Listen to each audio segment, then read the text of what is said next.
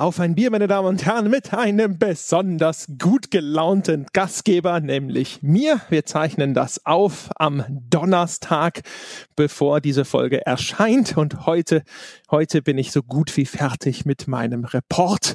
Ha, ist das schön? Ist das befreiend?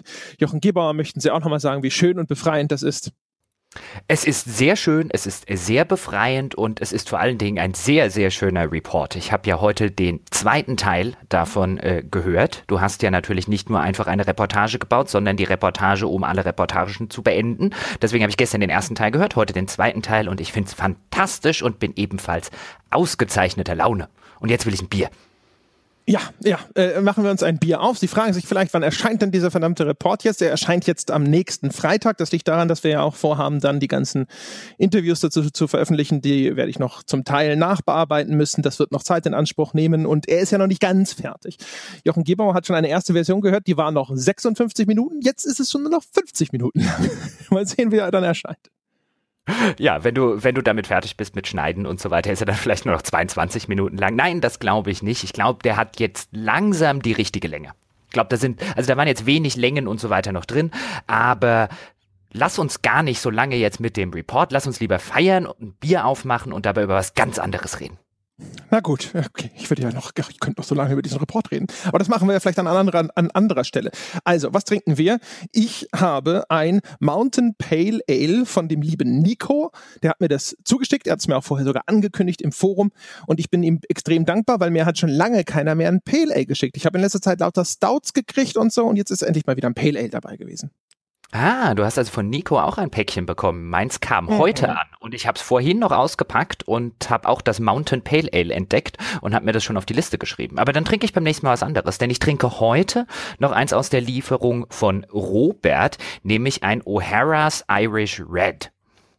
Mhm. Mhm. Mhm. Also ich hoffe auf ein Kilkenny in besser. Ach so. Ja, dann viel Glück. Also das äh, Mountain Pale Ale, da entgeht dir was. Das ist sehr schön.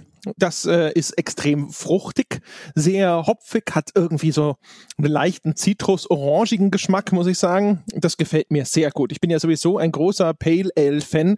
Habe ja schon oft gesagt, einer der größten Verdienste in deinem Leben ist mir, Pale Ales näher gebracht zu haben. Äh, das wird noch auf deinem Grabstein stehen, zumindest wenn ich irgendwas zu sagen habe. Ja, und das Ding schmeckt wirklich sehr, sehr schön. Hm. Hm.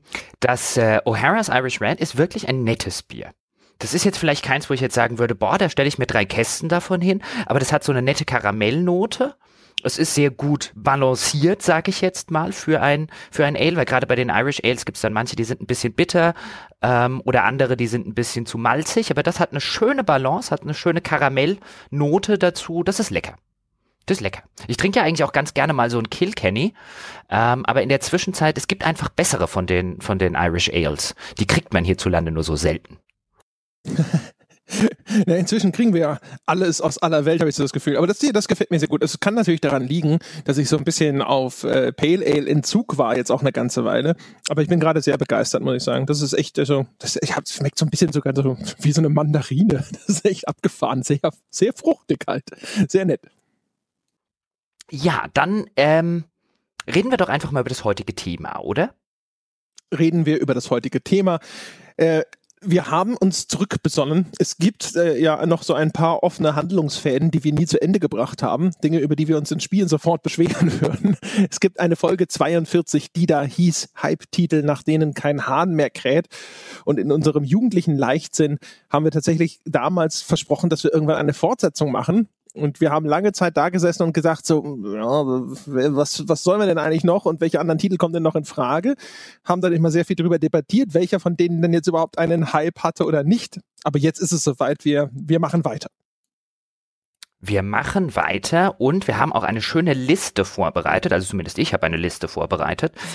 Und Fangen wir doch einfach mit dem ersten Spiel an, mit dem ersten Hype-Spiel, nachdem heute kein Hahn mehr kräht. Und das erste auf meiner Liste heißt Spore. Spore ist erschienen 2008, genauer gesagt am 7.9.2008. Es ist das letzte Spiel von Will Wright, dem Erfinder der Sims und der ganzen Sim-Reihe. Und ähm, das ist so ein Spiel, also von dem ich den Eindruck hatte, dass es damals einen extremen Hype ausgelöst hat. André, wie siehst du das? Ich, ja und nein. Ich hatte das Gefühl, Spore ist ein Spiel, das mal einen großen Hype hatte, dass der aber schon vor Veröffentlichung so ein bisschen am Abflachen war. Weißt du, was ich meine? Ich weiß, was du meinst. Den, das war jetzt aber offen gestanden nicht der Eindruck, den ich dann zumindest in meiner Filterblase habe. Ich muss allerdings tatsächlich an der Stelle gestehen, ich habe Spore damals nicht gespielt. Denn Spore war ja ein Spiel, ein Strategiespiel über Evolution. Also du hast eine Kreatur vielleicht in einem Kreatureneditor auf, äh, äh, zusammengebastelt und hast dann sozusagen die Evolution nachgespielt mit dieser Kreatur, wenn ich das damals richtig verstanden habe.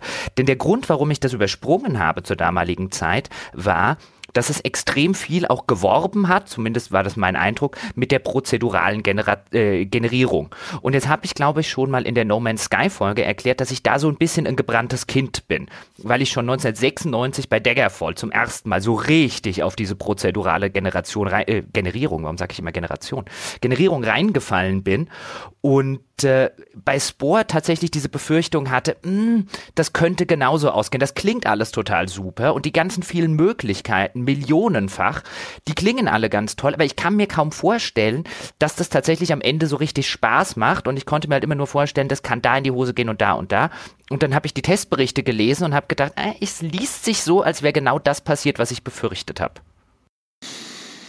Ja, sagte der Mann, der mit Civilization ja eigentlich ständig ein prozedural generiertes Spiel spielt. ich, äh, ich weiß gar nicht, ich habe Spore nicht lange gespielt, aber ich habe den, den Kreatureneditor tatsächlich lange gespielt. Den haben sie clevererweise ja noch vor Veröffentlichung des eigentlichen Spore kostenlos rausgebracht. Und dann konnte man schon mal anfangen, seine Aliens zu designen. Und das war tatsächlich ziemlich cool. Und ähm, was Spore auch hatte, was auch viel im Gespräch war, gefühlt damals, war ja auch prozedural generierte Animationen. Was sie damit meinten, war, dass sich die Animationen dieser Figur einfach äh, automatisch anpassen konnte, je nachdem, wie du die zusammengestöpselt hast. Und das hat sehr gut funktioniert. Das war wirklich faszinierend. Du konntest da sechs Beine dran pappen und hier noch ein Fühler und da noch ein Tentakel gefühlt und dann lief das Ding durch die Gegend und das wackelte dann halt manchmal so ulkig knuffig rum und das andere, das lief relativ sportlich durch, durch die Gegend. Du konntest den noch, also, ah, so, so Emote Animationen geben damals und dann konntest du so kleine Filmchen zusammenbauen. Das war super. Ich weiß noch, ich habe den, den, den damaligen Kollegen Christian Metzger von Eurogamer.de damals habe ich verarscht mit so einem Video. so ein Video zusammengebaut und hat der einem dieser, dieser Penismonster so eine ähnliche Frisur gegeben wie ihm und hatte das dann so mit Untertiteln versehen. Ach, das war ein Spaß.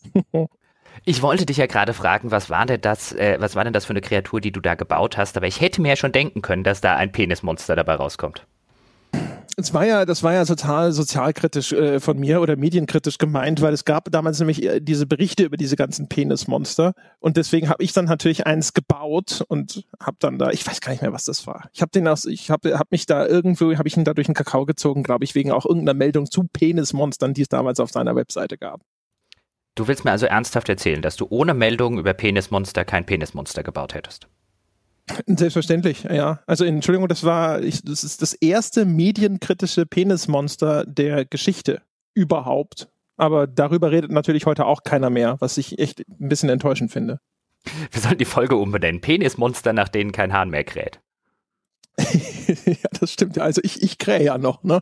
Auch ich, ich bin inzwischen ein bisschen heiser, aber es kräht noch. Bei Spore war es ja so, das war ja ein Spiel, ich habe es ja vorher schon erwähnt, das so ein bisschen die Evolution simulieren wollte und nachspielen wollte. Und deswegen hatte es ja fünf verschiedene Phasen in diesem Spiel. Kannst du die kurz skizzieren? Weil, wie gesagt, ich, an mir ist es so ein bisschen spielerisch vorbeigegangen. Boah, ich kann es nicht im Detail skizzieren, aber ich kann dir sagen, du fingst halt an, im Grunde genommen in einer sehr primitiven Lebensform, gerade an Land gekrabbelt. Und dann hast du das halt ausgebaut und dann wurde das, ging das in diese Stammesphase, glaube ich, über. Dann haben die halt angefangen, so primitive Werkzeuge zu benutzen. Und ich erinnere mich noch an die Präsentationen zu Spore. Und die sinnbildlichen sozusagen das, was, glaube ich, du auch meinst, nämlich die haben das immer präsentiert und haben gezeigt, so, und jetzt ist diese Phase, guck mal, und jetzt zoomen wir raus Und jetzt geht es auf einmal in eine, keine Ahnung, äh, auf einmal auf einer planetaren Ebene. Ne? Also es wird, wird immer größer. Es ist so, erst bist du froh, dass deine kleinen Kreaturen irgendwo in so einem kleinen, eng umgrenzten Areal rumlaufen. Und dann auf einmal haben sie einen ganzen Kontinent. Und jetzt ist es ein ganzer Planet. Und jetzt ist es das ganze Sonnensystem. Und jetzt ist es das ganze Universum. Und die hatten halt eine ziemlich coole Engine, die stufenlos gefühlt äh, von dieser Planetenoberfläche, von einer Betrachtung dieser einzelnen Kreaturen aus der Nähe bis auf so eine Galaxieansicht rauszoomen konnte. Das war schon relativ beeindruckend, auch so von der Technik her. Und so war das dann auch eben mit dem Fortschritt dieses Spiels, dass es halt immer weiterging. Es wurde halt irgendwo, es, es fand ein ähnliches Gameplay auf einer immer größeren Skala statt. Ich habe das aber nicht so weit gespielt, dass ich das jetzt selber aus eigener Erfahrung beschreiben könnte, aber ich weiß, dass mir damals der Tobi Knoke, mein Newsmann und erklärter bis zum Release Spore-Fan, auch ein Echtzeitstratege, der hat sich sehr darauf gefreut und der war dann total ernüchtert davon. Also der hat gemeint, das ist so, es ist am Anfang ganz nett und dann machst du aber hinterher irgendwie immer das Gleiche und das hat auch schon nicht Spaß gemacht und das wird einfach nur mühsam und langweilig und monoton. Das heißt, es ist ein Spiel, das so, glaube ich, auf einer Konzeptebene cool war und dann aber nie zu einem Spielmechanik oder zu einem Gameplay gefunden hat, das tatsächlich in irgendeiner Form Spaß macht. Ne? So diese typische High-Concept-Geschichte. Wir hatten eine geile Idee, dummerweise haben wir keinen Weg gefunden, wie man sie spaßig umsetzt. Ich glaube, es ging sogar noch ein bisschen, bisschen tiefer, weil an einem Punkt hat ja Will Wright, daran erinnere ich mich sogar noch, so Spore tatsächlich, es waren ja eigentlich nicht ein Spiel, es waren ja fünf Spiele. In jeder von diesen fünf Phasen gab es so ein bisschen ein anderes Spiel. Jedenfalls war das das Ziel. Und Will Wright hat an einer Stelle gesagt, diese, diese Zellphase ganz am Anfang, die sei so wie, sei so ein bisschen wie Pac-Man. Die Kreaturphase, die darauf folgt, sei Diablo. Die, die Stammesphase ist Populous. Die Zivilisationsphase ist Civilization und die Raumfahrtphase ist Master of Orion. Und dann habe ich neulich in den Recherchen, jetzt muss ich ihn nochmal erwähnen, nämlich den Soren Johnson, mit dem ich ähm, für Well Played vor einiger Zeit ein englisches Interview geführt habe. Der hat eine Weile, ich glaube 18 Monate waren das, an Spore mitgearbeitet, kurz bevor es rausgekommen ist. Und der jetzt sagte halt, eines der großen Probleme, die Spore gehabt hätte, sei es, dass sie fünf Spiele entwickeln wollten und am Ende mit fünf mittelmäßigen Spielen dastanden, weil es sei schon schwer genug, ein gutes zu entwickeln und fünf gute auf einen Schlag, das konnte nicht gehen. Also das war so wie Soren Johnson schildert und ich finde es relativ nachvollziehbar und relativ glaubwürdig, war es halt weniger ein, wir hatten dieses eine Konzept und haben nicht so ganz rausgefunden, wie wir da ein gutes Spiel drum basteln, sondern wir hatten fünf Konzepte und äh, haben es halt am Ende nicht geschafft, fünf gute Spiele zu bauen. Was ja jetzt im Nachhinein und draufgeguckt aus meiner Warte auch äh, eigentlich äh, sowas von optimistisch ist, dass man sich hätte von Anfang an vielleicht fragen sollen, wie sollen wir das je hinkriegen? das ist gut möglich. Also ich, wie gesagt, nicht aus erster Hand, aus der Erzählung heraus müssen sich einige dieser Phasen durchaus irgendwo recht ähnlich gewesen sein.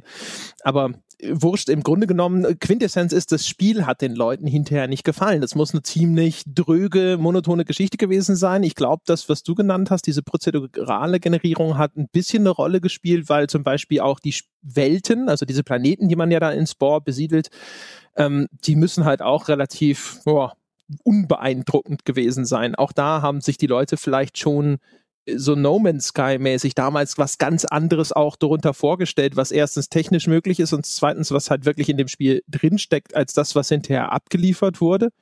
Und so ist das dann halt einfach so gefühlt sehr schnell wieder im, im, äh, im Boden versunken sozusagen. Ähm, weiß auch nicht, weiß nicht, ob das, ob das nicht möglich gewesen wäre, weil man, wenn man sich so vorstellt, so Minispielsammlungen oder wenn es nicht zu komplex ist, diese einzelnen Spielerfahrungen, kann das ja schon gehen. Wenn man natürlich jetzt anfängt und sagt schon, diese Phase ist sozusagen ein Diablo in sich und diese Phase ist ein Master of Orion in sich, da kann man sich natürlich schon vorstellen, dass das eventuell nicht gut ausgeht. Äh, ja, Zumal man da ja noch, da ja noch wahrscheinlich so ein bisschen sagen muss, dass hinter dem Ganzen ja auch immer noch dieses Evolutionsthema so ein bisschen drin steckte. Ich glaube, das war so ein Spiel, wenn ich da jetzt echt im Nachhinein drauf gucke und ich habe dann später ja mal reingespielt, äh, allerdings auch nicht sonderlich lange, muss ich an der Geschichte sagen, an der Stelle sagen. Aber das wirkte halt auch wie so ein Spiel, das sich nie so wirklich entscheiden konnte, was es denn eigentlich sein will. Ist es jetzt ein, weil es letztlich war es auch kein Spiel über Evolution. Letztlich fand dort keine tatsächliche Evolution statt. Das war halt so ein bisschen das Motiv des Spiels. Aber spielerisch ging es dann, wie vorher auch schon erwähnt, ging es eigentlich in eine ganz andere Richtung. Dann hast du so eine, so eine Version von Pac-Man gespielt oder so eine Version von Diablo oder so eine kleine abgespeckte Version von Civilization. Das war so, äh, ja, nicht Fisch und nicht Fleisch, ähm, was ich ganz interessant fand. Aber ich glaube, deswegen ist es nicht gescheitert, oder? Also oder ist es kein Hype-Spiel, nachdem kein Hahn mehr kräht? Ich glaube ja, das war längst nicht so gut, wie sich alle Leute erwartet und vielleicht erhofft haben, wobei es immer noch eine sehr gute Presse zumindest abgekriegt hat. Das hat sau viele, ich habe jetzt mal nachgeschaut, das hat sau viele 90er und hohe 80er bekommen und auf dem anderen Ende des Spektrums auch relativ viele 60er und 70er, aber dazwischen ist ziemlich wenig. Aber das wurde auch schon durchaus von der Presse noch so ein bisschen auch zum Release und nach Release mitgehypt. Das ist jetzt nicht so, als wäre das total durchgefallen, als es auf den Markt gekommen ist, wie man heute vielleicht denken könnte, wenn man sich heute jetzt ein bisschen die Geschichte von Spore anliest, dann liest man überall so von diesem gescheiterten Großprojekt. Aber bei Release war das das nicht. Also ehrlich gesagt, also, ich habe hab nur reingespielt. Aber gefühlt, ehrlich gesagt, also wenn man, egal in welchem Genre, äh, und selbst wenn man nichts damit zu tun hat, so dem Eindruck nach, die legitimen 90er, man merkt schon, warum das 90er sind. Ich kann mir nur mit sehr viel Fantasie vorstellen, dass Spore jemals das Recht hatte, dass da jemand eine 90 drunter schreibt. Das verstehe ich nicht, ehrlich gesagt. Aber na gut, ne, das ist natürlich auch aus der Perspektive von jemandem, der nicht so wahnsinnig viel von dem Spiel mitgekriegt hat. Aber im Grunde genommen, also ich meine, es ist ja eigentlich zumindest ein logischer Faktor bei all diesen Spielen, über die wir sprechen, ist ja häufig, es war einfach kein richtig gutes Spiel. Und der, das heißt, es wurde vorher gehypt, dann erscheint es, dann spielen es alle, dann stellen alle fest, so, oh, das ist ja gar kein richtig gutes Spiel.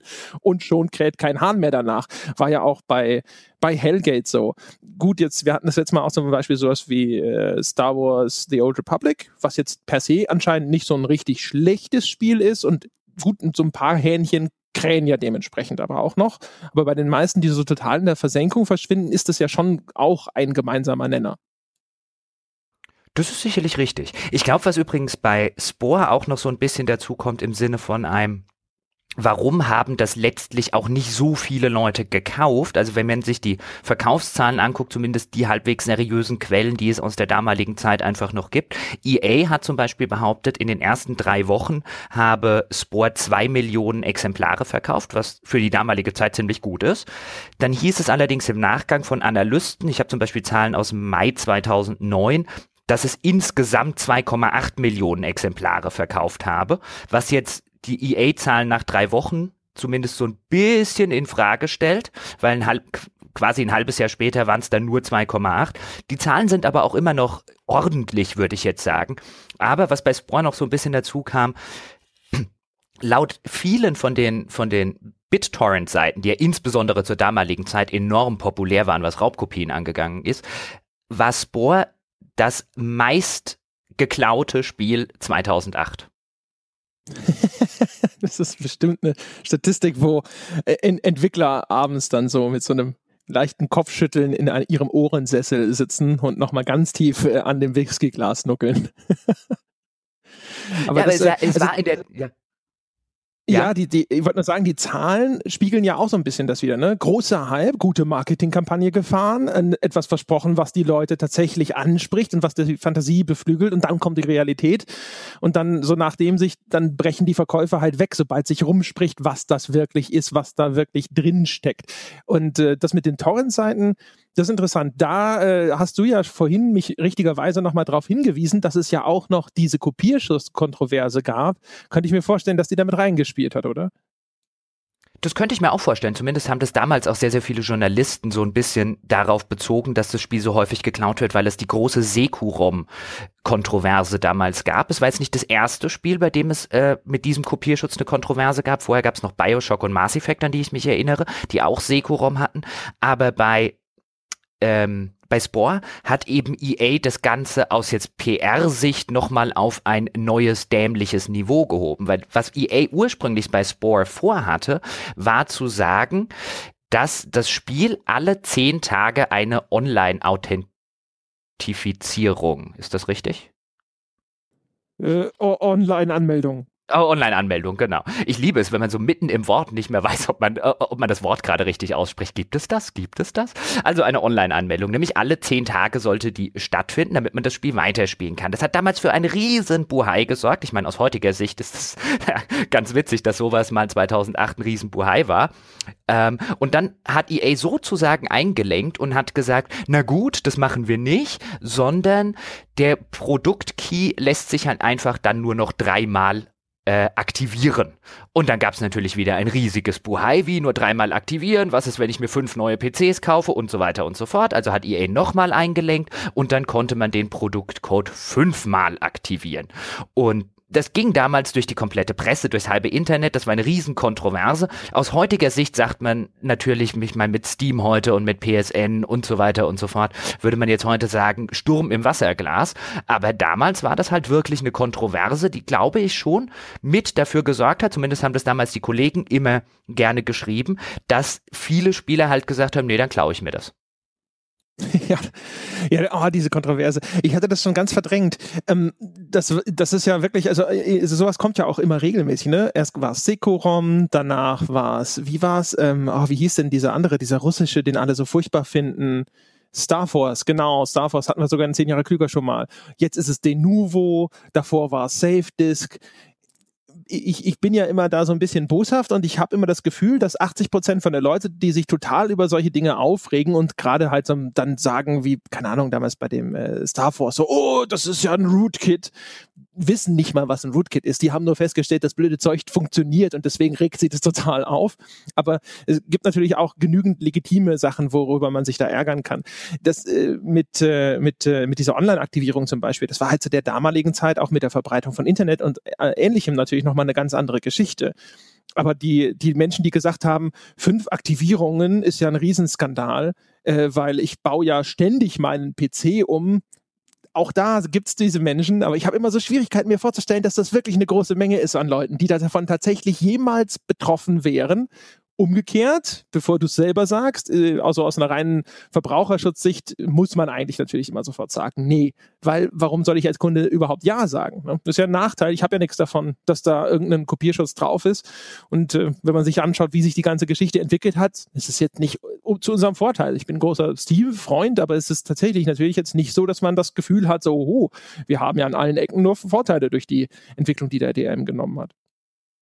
An der Stelle fällt mir jetzt übrigens ein, das hat mich jetzt irgendwo noch im Hinterkopf, dass es in den 90ern mal ein Spiel, ein PC-Spiel gegeben hat, das einen Kopierschutz hatte, dass du eine mitgelieferte Karte, also so wie eine Soundkarte, in deinen PC einbauen musstest. Ja, ein Dongle. Das war ja in der Zeit lang bei allem, was so Business-Software anging, war das ja gang und gäbe. Wenn du frühe Versionen hattest, wow, wo hatten wir das denn? Ich glaube, wir hatten das bei irgendeiner Soundbearbeitungssoftware, die wir mal hatten für äh, Videos oder sowas. Da musstest du halt immer so, äh, später wird das dann per USB-Stick, da hast du einen USB-Dongle gehabt, den musstest du dann halt im Lau in dem USB-Laufwerk haben, damit das ging und Früher waren das halt sogar solche Karten. Für so teure Business-Software war das durchaus noch üblich. Hast du das bei dem Spiel mal gesehen, echt? Ich habe drüber gelesen. Ich bin mir, ich bin mir fantastisch sicher, aber manchmal spielt einem da die Erinnerung ja einen Streich, dass ich in irgendeinem Spielemagazin, das mag auch schon in den 80ern gewesen, nee, ich nehme an, das muss frühe 90er gewesen sein, ein Test von einem Spiel war, in dem erwähnt wurde, dass du eben so einen Dongle einbauen musst. Ich hatte das Und bei Testversionen manchmal. Das fiel mir gerade, jetzt weil wir drüber reden, wieder ein. Vielleicht weiß ja der ein oder andere Hörer noch, wenn es dieses Spiel tatsächlich gab und ich mich jetzt gerade nicht total fantastisch falsch erinnere, wie das Spiel heißt und kann es mir im Forum schreiben. Das würde mich jetzt tatsächlich wieder interessieren. So, hatte, Thema dumme Kopierschutzmaßnahmen. Also ich glaube, bei, bei Business Software und so weiter war das nochmal eine Sache, aber äh, zumindest bei mir fiel dieses Spiel allein schon wegen dieser, dieser Maßnahme vollkommen raus. ja, wie gesagt, also ich glaube, ich glaube, das war Cubase, eine frühe Version von Cubase, wo, der, wo wir einen Dongle hatten. Egal, auf jeden Fall, ich hatte das manchmal bei äh, Testmustern. Es gab ein paar Publisher, die haben es halt echt, echt, echt ernst gemeint mit ihren äh, Sicherheitsmaßnahmen, dass das nicht in irgendeiner Form vorher im Netz landet. Und da hattest du dann auch einen USB-Stick, der mitgeliefert wurde und der musste dann halt äh, eingesteckt sein, damit du diese Vorab-Software überhaupt starten konntest. Anders ging das nicht. Oh, da, bei der Gelegenheit, ich weiß nicht, ob ich die Geschichte schon mal erinner, äh, erzählt habe, den besten Kopierschutz aller Zeiten fand ich damals den Pressesprecher von Vivendi, weil ich glaube, es war zu Empire Earth. Und da waren wir bei Computech, saßen wir mit ein paar Leuten im Büro. Und mein Kollege Philipp Rohwedder hat damals Empire Earth gespielt und getestet. Und weil man die Testversion nicht einfach den Redakteuren überlassen wollte, so im Sinne von am Ende laden die die irgendwo bei, bei irgendeiner ähm, Torrent-Seite, ich weiß nicht, ob es damals überhaupt schon Torrents gab, aber am Ende laden die die irgendwo ins Internet hoch und äh, dann wird, wird die weiterverbreiten, dann werden wir hier beklaut. Und deswegen hatte Vivendi seinen damaligen Pressesprecher quasi als Aufpasser neben Philipp gesetzt. Und der saß drei Tage neben Philipp und hat ihm beim Empire Earth Spielen zugeguckt. Und am dritten Tag irgendwann, also wie gesagt, es war drei Tage bei uns im Büro. Und am dritten Tag war er irgendwann, ich glaube, auf dem Klo oder was ich Kaffee holen. Und da bekomme ich mit, dass ein anderer Kollege, den Namen will ich jetzt nicht nennen, der im gleichen Büro sitzt, bei Vivendi anruft und fragt, ob der Jens Schäfer zu sprechen sei. Oder nein, ob der Jens Schäfer im Haus sei, woraufhin sich Philipp umdrehte und brüllte, ja, in unserem, seit drei Tagen. das ist ähm, das ist eine Geschichte, die man sich auch über den armen PR-Manager von Nintendo erzählt, insbesondere so zu den N64-Zeiten. Ich habe, glaube ich, schon oft erzählt, ich hatte mit Nintendo nie viel Kontakt. Die haben mich als kleines Online-Magazin eine ganze, ganze, ganze Weile lang überhaupt nicht, äh, auch nur, wie man so sagt, mit dem Arsch angeschaut. Und ähm, dann später, äh, zu Wii-Zeiten, hat sich dann Nintendo, äh, die Interessenlage hatte sich so entwickelt, dass ich wiederum kein Interesse mehr hatte an Nintendo. Und deswegen habe ich nicht wahnsinnig viel mit denen zu tun gehabt. Aber auch da erzählt man sich, dass sie, dass sie da tatsächlich immer ihren armen Pressesprecher losgeschickt haben. Der ist dann mit dem Modul und einer zugehörigen Konsole in die Redaktion gefahren und saß dann halt darum, bis derjenige, der das jetzt getestet hat, äh, fertig war. Und dann hat er das wieder eingepackt und ist wieder weggegangen. Äh, keine Ahnung. Also es klang immer so, als ob er wirklich noch am, so ein N64 mit so einer Handschelle am Handgelenk befestigt hat oder den Koffer, in dem dann das Modul war. also die müssen da sehr, sehr vorsichtig gewesen sein. Das stimmt, das habe ich von, von Nintendo tatsächlich auch immer wieder gehört. Ich war ja damals mehr im oder fast ausschließlich im PC-Bereich unterwegs, deswegen habe ich es nicht selber mitgekriegt. Vielleicht noch abschließend zur, äh, zum kleinen Anekdotenexkurs. Der ungenannt bleibende Kollege von damals, der äh, nicht gemerkt hat, dass drei Tage äh, ein Pressesprecher von Vivendi in seinem Büro saß, hat es später auch geschafft, sich beim Counter-Strike, ein äh, beim Quake-Spielen einen Bänderriss zu holen. Oh Gott, und, und, wie hat er das gemacht? lass, uns, lass uns nicht weiter darüber reden. Das wird so eine never-ending Story. Vielleicht erzähle ich die an anderer Stelle einfach mal weiter. Kommen wir nochmal kurz zurück zu Spore bitte, weil ich mich so ein bisschen frage, jetzt so aus heutiger Sicht, wir haben jetzt so ein bisschen drüber gesprochen, warum war es halt einfach ein Hype-Spiel, nachdem heute vielleicht kein Hahn mehr kräht, weil es kein besonders gutes Spiel ist. Die große Tragödie an der Sache finde ich ja, das ist das letzte Spiel von Will Wright. Und Will Wright und deswegen verstehe ich auch den damaligen Spore-Hype. Will Wright war ja so ein bisschen, zumindest auf mich wirkte er so, wie so eine intellektuelle Variante von Peter Molyneux, um es mal so zu sagen. Wenn du einen, wenn du mit Will Wright gesprochen hast oder du hast eine Präsentation von Will Wright gesehen, dann ist dir der Kopf explodiert. Der Mann hatte, glaube ich, mehr Hirn im kleinen Finger als die meisten Leute irgendwie im ganzen, im ganzen Kopf. ja, oh, oh, da habe ich übrigens eine Spore-Story auch zu, weil das war teilweise aber auch unerträglich. Ich war auf der GDC und es hat, gab eine Keynote zu Spore von Will Wright. Und dann habe ich mir gedacht, so, boah, hier, Will Wright, ne, den hast du noch nicht häufig gesehen oder getroffen. Äh, Spore ist, das war zu dem Zeitpunkt, es war deutlich vor Release, ich glaube sogar zwei Jahre davor oder so, das ist noch ein relativ cooles, großes Thema, super, ab in die Keynote. Und dann sitze ich da und Will Wright fängt halt an äh, zu erzählen, welche Bücher er so gelesen hat und wie er auf die Idee zu Spore gekommen ist. Ne? Hat irgendwelche Bücher über hier, ne, hat, hat keine Ahnung, Charles Darwins The Origin of Species gelesen und sonst irgendwas und dann äh, über Genetik und sonst irgendwas. Und der hat also ungelogen mindestens eine Viertelstunde, 20 Minuten nur über Bücher gesprochen, die er gelesen hat und wie er dann auf diese Idee gekommen ist. Und ich dachte die ganze Zeit, naja gut, jetzt aber jetzt erzählt er doch hoffentlich bald mal was über Spore. Hat er nicht gemacht. Also der hatte, glaube ich, eine Stunde Keynote und der hat wirklich dieses, diese gesamte Zeit nur hochgestochen über Konzepte aus völlig anderen Themenfeldern gesprochen, also auch so Exobiologie, ne? also Menschen, die darüber theoretisieren, wie Lebensformen auf anderen Planeten aussehen könnten und sowas und wieso ihn das fasziniert und wieso ihn das inspiriert hat zu Spore und so. Und die ganze Zeit, ich saß die ganze Zeit da, hab gedacht, so, jetzt red über das Spiel, Will Wright, oder sag was Kluges über Game Design, aber Will Wright hat sich gedacht, nein, ich finde es gerade total interessant, über die mögliche Entwicklung von irgendwelchen äh, Gen- oder Chromosomensträngen auf fremden Planeten zu sprechen. Und das mache ich jetzt auch weiterhin. das klingt wie Will Wright, ja. Ich fand das immer ganz sympathisch.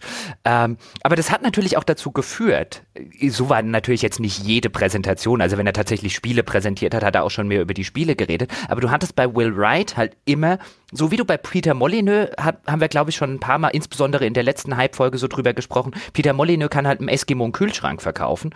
Und Will Wright kann halt ein, selbst ein vermeintlich banales Spiel, wie es teilweise diese Sim-Spiele waren, so Sim Arndt oder so, das ist jetzt nicht unbedingt absolutes High-Concept-Ding.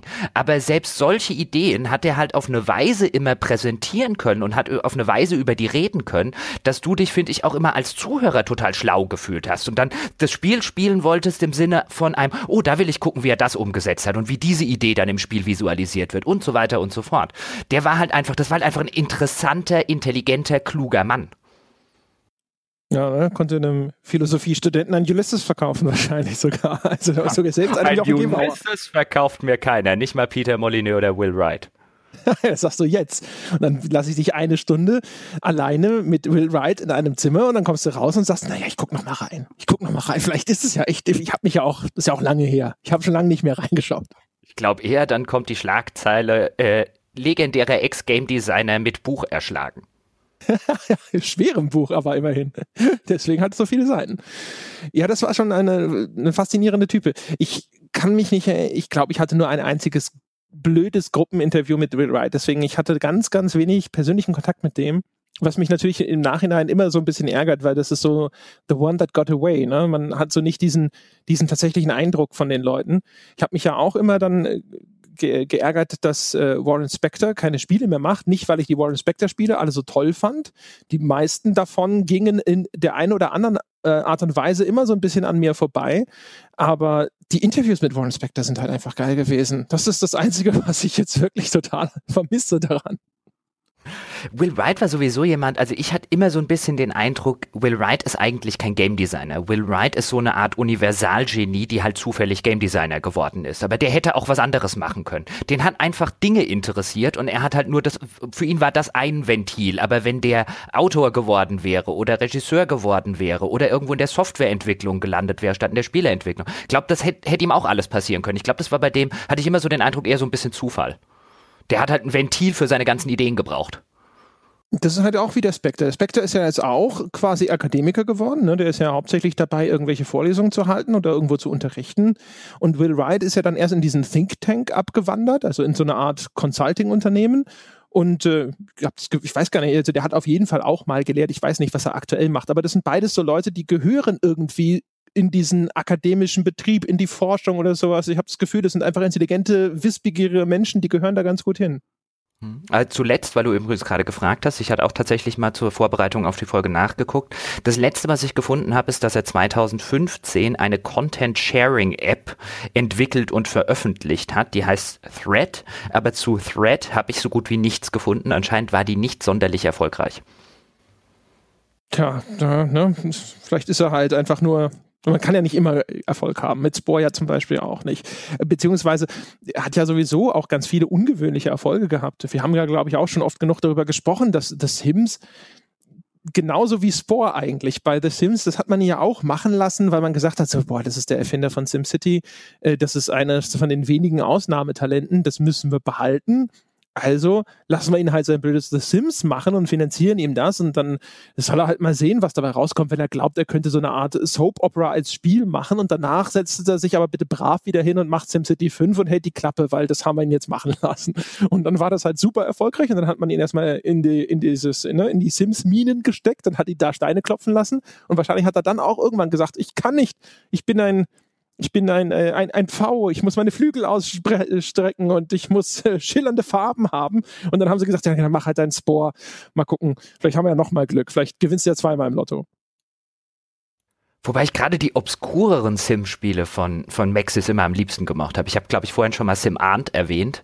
Ähm, das eine Ameisenkolonie-Simulation ist fantastisch. Das spiele ich heute noch gern. Das kram ich heute immer noch alle paar Jahre mal raus und spiele das gern für einen längeren Abend. Das ist immer noch eine, allein diese Idee, dass es sowas früher mal gab. Also jetzt nicht nur im, heute gibt es das bestimmt auch irgendwo in einem Indie-Bereich, aber dass halt früher so in der Mainstream-Entwicklung es die Sim Arms gab oder Sim Earth, was sie ja auch gemacht haben, oder Sim Life. Das waren alles eher obskurere Spiele, würde ich jetzt mal sagen, die nicht wie jetzt so ein, so ein Sim City zum Beispiel so richtig in den, in den Mainstream reingepasst haben, aber es gab sie trotzdem.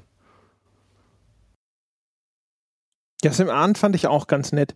Es gab ja auch einen Sim Farm, da bin ich mir jetzt gar nicht sicher, ob das überhaupt von Maxis kam oder ob das was ist, was sie von jemand anderem äh, nur unter diesem Sim-Ding veröffentlicht haben. Aber das ist ja im Grunde genommen so ein Landwirtschaftssimulator-Vorläufer gewesen.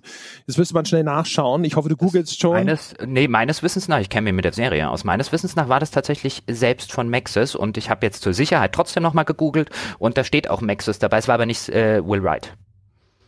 Das macht ja nichts, ne? Also alles, was bei Maxis rausgekommen ist, hat er, also Will Wright bestimmt mal was Kluges zu gesagt. Also hat er im Grunde genommen den modernen Landwirtschaftssimulator auch noch erfunden, ja? Äh, dann, wie heißen sie hier nicht? Nicht Ascaron, sondern äh, Astragon, ja? Äh, mal, vielleicht noch mal einen Früchtekorb schicken. Ja, oder, oder auch das nicht von Will Wright, aber Sim Health zum Beispiel. Einfach eine Simulation des amerikanischen Gesundheitssystems. Das war übrigens damals sogar noch ein politisches Statement, weil es damals in der Zeit drum ging. Das war Beginn der Amtszeit von Bill Clinton. Ich glaube, das Spiel kam 94 raus. Ich glaube, Bill Clinton wurde 92 US-Präsident. Und dann war ja eines der ersten großen Vorhaben, die Bill Clinton damals hatte, die Reform des US-Gesundheitssystems, was dann erst Jahrzehnte später Barack Obama tatsächlich so ein bisschen hinbekommen hat.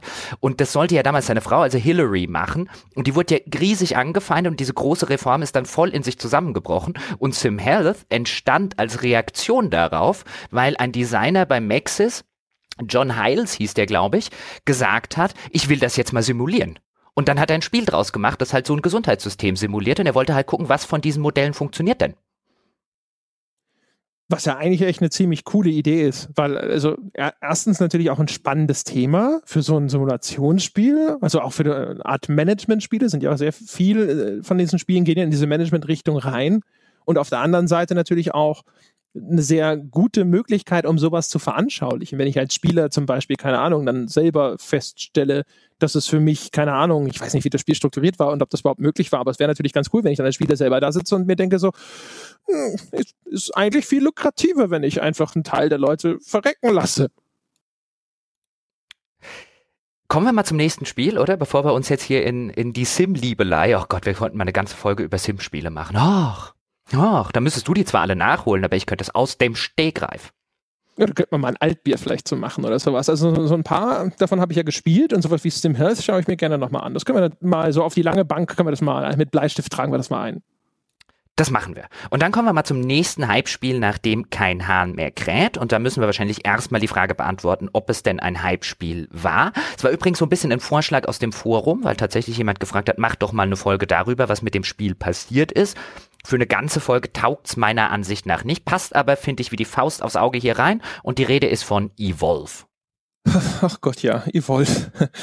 Das habe ja, das hab ja ich ruiniert, das ist eine Lesart sozusagen. Ähm, denn bei Evolve war es ja so, dass das bei Release so ziemlich für einen Moment in Grund und Boden geschrieben wurde, sage ich jetzt mal.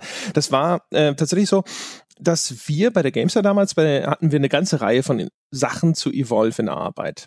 Und äh, eins davon war natürlich der Test und der Test war dann hinterher auch durchaus relativ positiv. Wir hatten auch noch eine ganze Reihe anderer Sachen, die sich freundlich über das Spiel geäußert haben in der Mache. Das waren aber alles Sachen, die relativ lange gedauert haben. Und dann gab es eine ganze Reihe anderer Sachen, die wir schnell zum Release raus stellen konnten und die waren allerdings dann größtenteils negativ. Äh, ich weiß noch, wir hatten ein Video zu dem Ingame-Shop in Arbeit, wo wir sehr viel, glaube ich, drüber gesprochen haben, wie unverschämt die Preise sind und die waren eigentlich auch, die waren auch unverschämt hoch und es hatte vor allem eine Eigenart und zwar hatte Evolve etwas, das nannten sie den Hunting Season Pass. Jetzt kann man sagen, ja, da steht ja nicht wirklich Season Pass dran, sondern Hunting Season Pass. Das ist ja eine, eine andere, eine spezielle Art von Season Pass. Aber es legt nahe, dass das so eine Art Season Pass sein soll. Da war allerdings nur äh, Variationen von diesen sowieso enthaltenen Klassen drin und noch, also es waren eigentlich so kosmetische Items. Und das Ding hatte aber die Anmutung eines Season Pass durch diese Benennung. Und das haben wir damals, und bin ich nach wie vor der Meinung, durchaus zu, äh, korrekt äh, kritisiert, dass das so genannt wurde, dass da überhaupt Season drin vorkam, weil es war eigentlich nur ein einzelner DLC.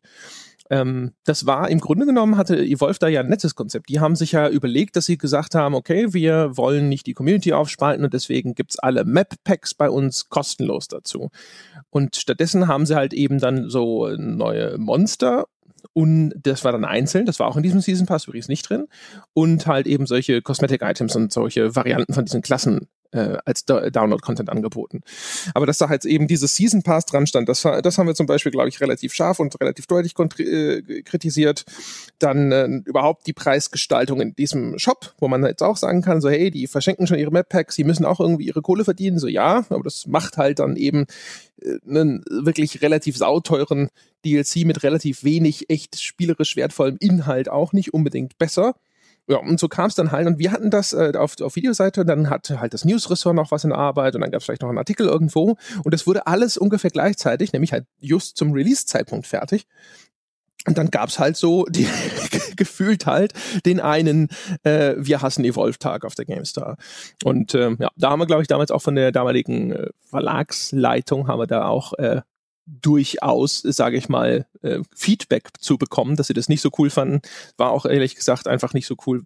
Da ist halt so das, das interne Gezeugsel äh, eher dazwischen gekommen, als dass einer mal insgesamt auf das Ding draufgeschaut hätte, auf die ganze Webseite und gesagt hätte, so ja, so macht es Sinn oder so ist es halt echt ein bisschen zu viel auf einmal nur draufgeschlagen. Das können wir von der Mischung her besser machen, außer wir finden das Spiel tatsächlich furchtbar, aber das war ja gar nicht der Fall. Das war also auf jeden Fall die eine Geschichte zu Evolve. Bin aber der Meinung, dass das natürlich, das hat bestimmt nicht geholfen. Ich bin aber auf der anderen Seite nicht der Meinung, dass das in irgendeiner Form einen, einen Einfluss hätte, dass man jetzt nennenswert sagen könnte, so, ah, wenn die Presse doch damals nicht. Es ist nicht nur, nicht nur bei uns so gewesen, viele haben das kritisiert, was wir da kritisiert haben. Aber es ist jetzt nicht so, dass jetzt, dass ich da würde ich nicht unterschreiben. Ich glaube, Evolve ist daran gescheitert, dass es ein sehr schwierig vermittelbares Spiel ist. Es ist ja ein asymmetrischer Multiplayer. Das ist einmal schon ein Ding, was vielleicht nicht ganz so einfach ist. Muss man den Leuten mehr erklären? Muss man den Leuten mehr nahe bringen und sie haben keine, keinen Vergleichsmaßstab. Es hat halt so den typischen, das typische Problem, das ein innovatives Spiel immer hat. Es versucht neue Dinge, die Leute kennen das noch nicht, sie haben nicht irgendwie schon 15 Spiele gespielt, die ganz ähnlich waren und können sofort sagen, ah, das ist so oder so oder so.